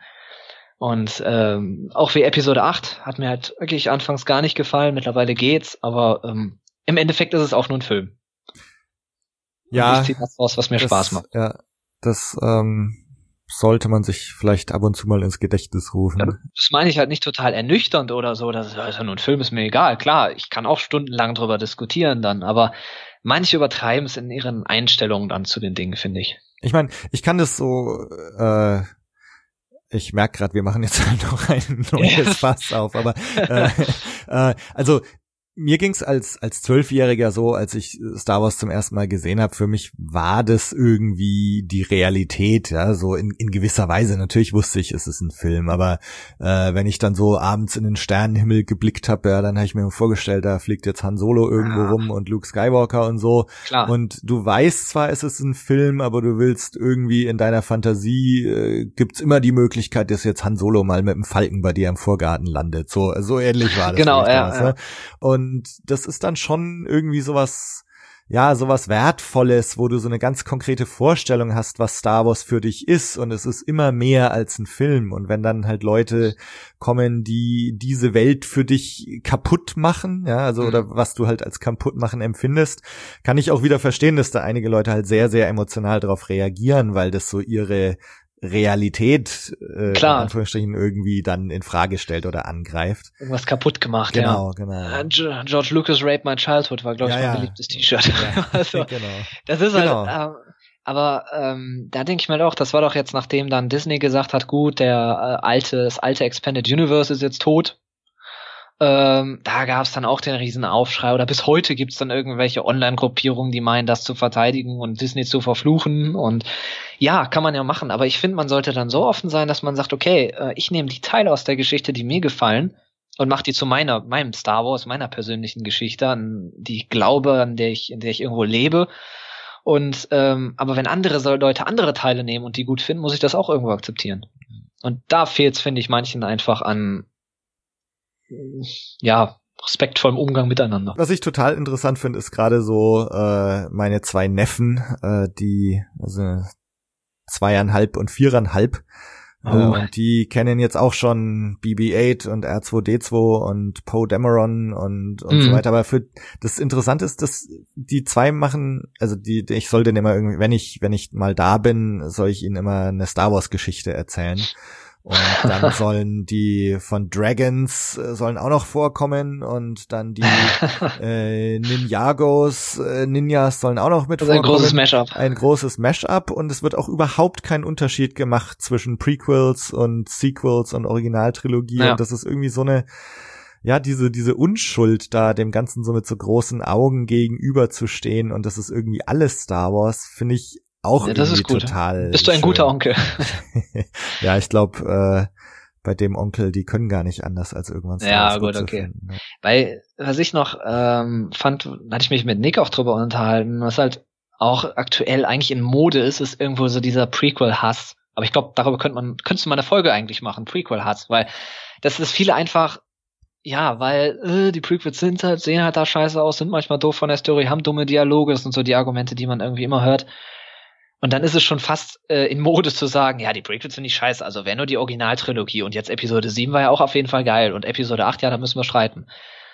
Aber das finde ich halt schade, weil auch die Prequels gehören mit ihren Stärken und auch Schwächen einfach dazu. Und wenn es Kinder schaffen, dem Ganzen so offen gegenüber zu stehen, dann sollten das Erwachsene auch hinkriegen. Ja, ist äh, schwierig, glaube ich.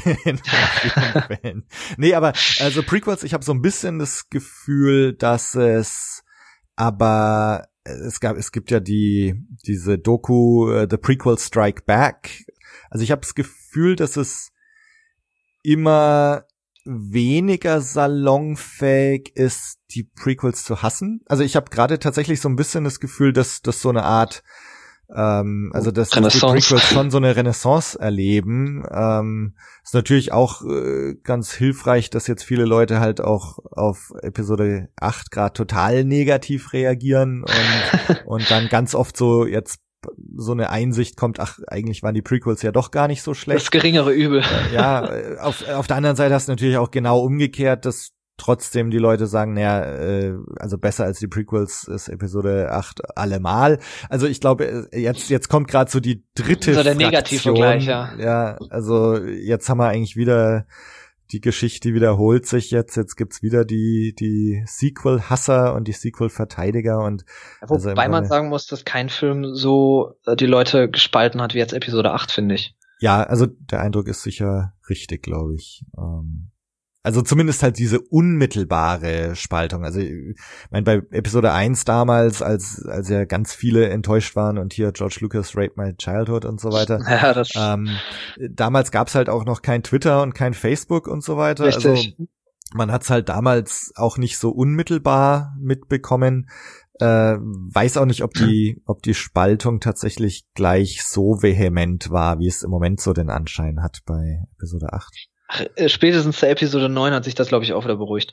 Und meine Hoffnung als jemand, der Episode 8 jetzt wirklich nicht gut fand, ähm, ist halt einfach, dass mit Episode 9 noch so ein paar Sachen einfach auch wieder gerade gerückt werden oder überhaupt erstmal erklärt werden. Dass man dann sagt, okay, rückwirkend macht das ja Sinn. Ist ja gut. Könnte ich mir auch vorstellen, ja. Ähm, warten wir einfach ab. Also ich freue mich auch auf Episode 9 und ich freue mich jetzt auch auf den Solo-Film und den äh, Obi-Wan Standalone-Film, auf den hofft ja eh das halbe Internet. Ja. Von daher warte ich eigentlich nur darauf, dass er angekündigt wird. Aber ja. Also ich würde auch Obi-Wan einfach äh, zweieinhalb Stunden zugucken, wie er in seiner Hütte äh, seinem Tagesablauf nachgeht. Oder ein Lichtschwert sinnlos rumwürgt. Ja, genau. Einfach mal so ein bisschen Wum Wums und dann, dann, dann kocht er was, keine Ahnung, dann guckt er in die Wüste und also allein einfach als Star Wars-Fan fände ich das völlig ausreichend als Plot für so einen Film. Ich meine, das, das wäre ja jetzt auch äh, gerade eben noch gesagt, ne, so äh, die Zeit zwischen Solo und Episode 9 muss ja auch irgendwie überbrückt werden und was mhm. wäre besser als, als so eine Ankündigung? Definitiv, ja. Ja, vor allem jeder will irgendwo Ewan McGregor wieder als Obi-Wan sehen. Für, also selbst für die Leute, die sagen, die Prequels waren Mist, heißt es immer, Ewan McGregor als Obi-Wan war das Beste an den Prequels. Also ich, das, das wäre auch schon eine, so eine, so eine kleine Sensation eigentlich. Obi-Wan-Film ja. mit Ewan McGregor wieder. Ja. ja.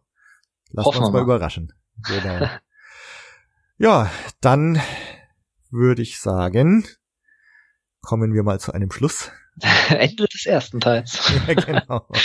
Also du bist natürlich äh, immer wieder sehr gerne willkommen. Ich habe ja Gerne. schon schon öfters jetzt Gäste gehabt, die dann auch ein zweites oder drittes Mal da sind. Also gerne, wenn ich was dazu beitragen kann.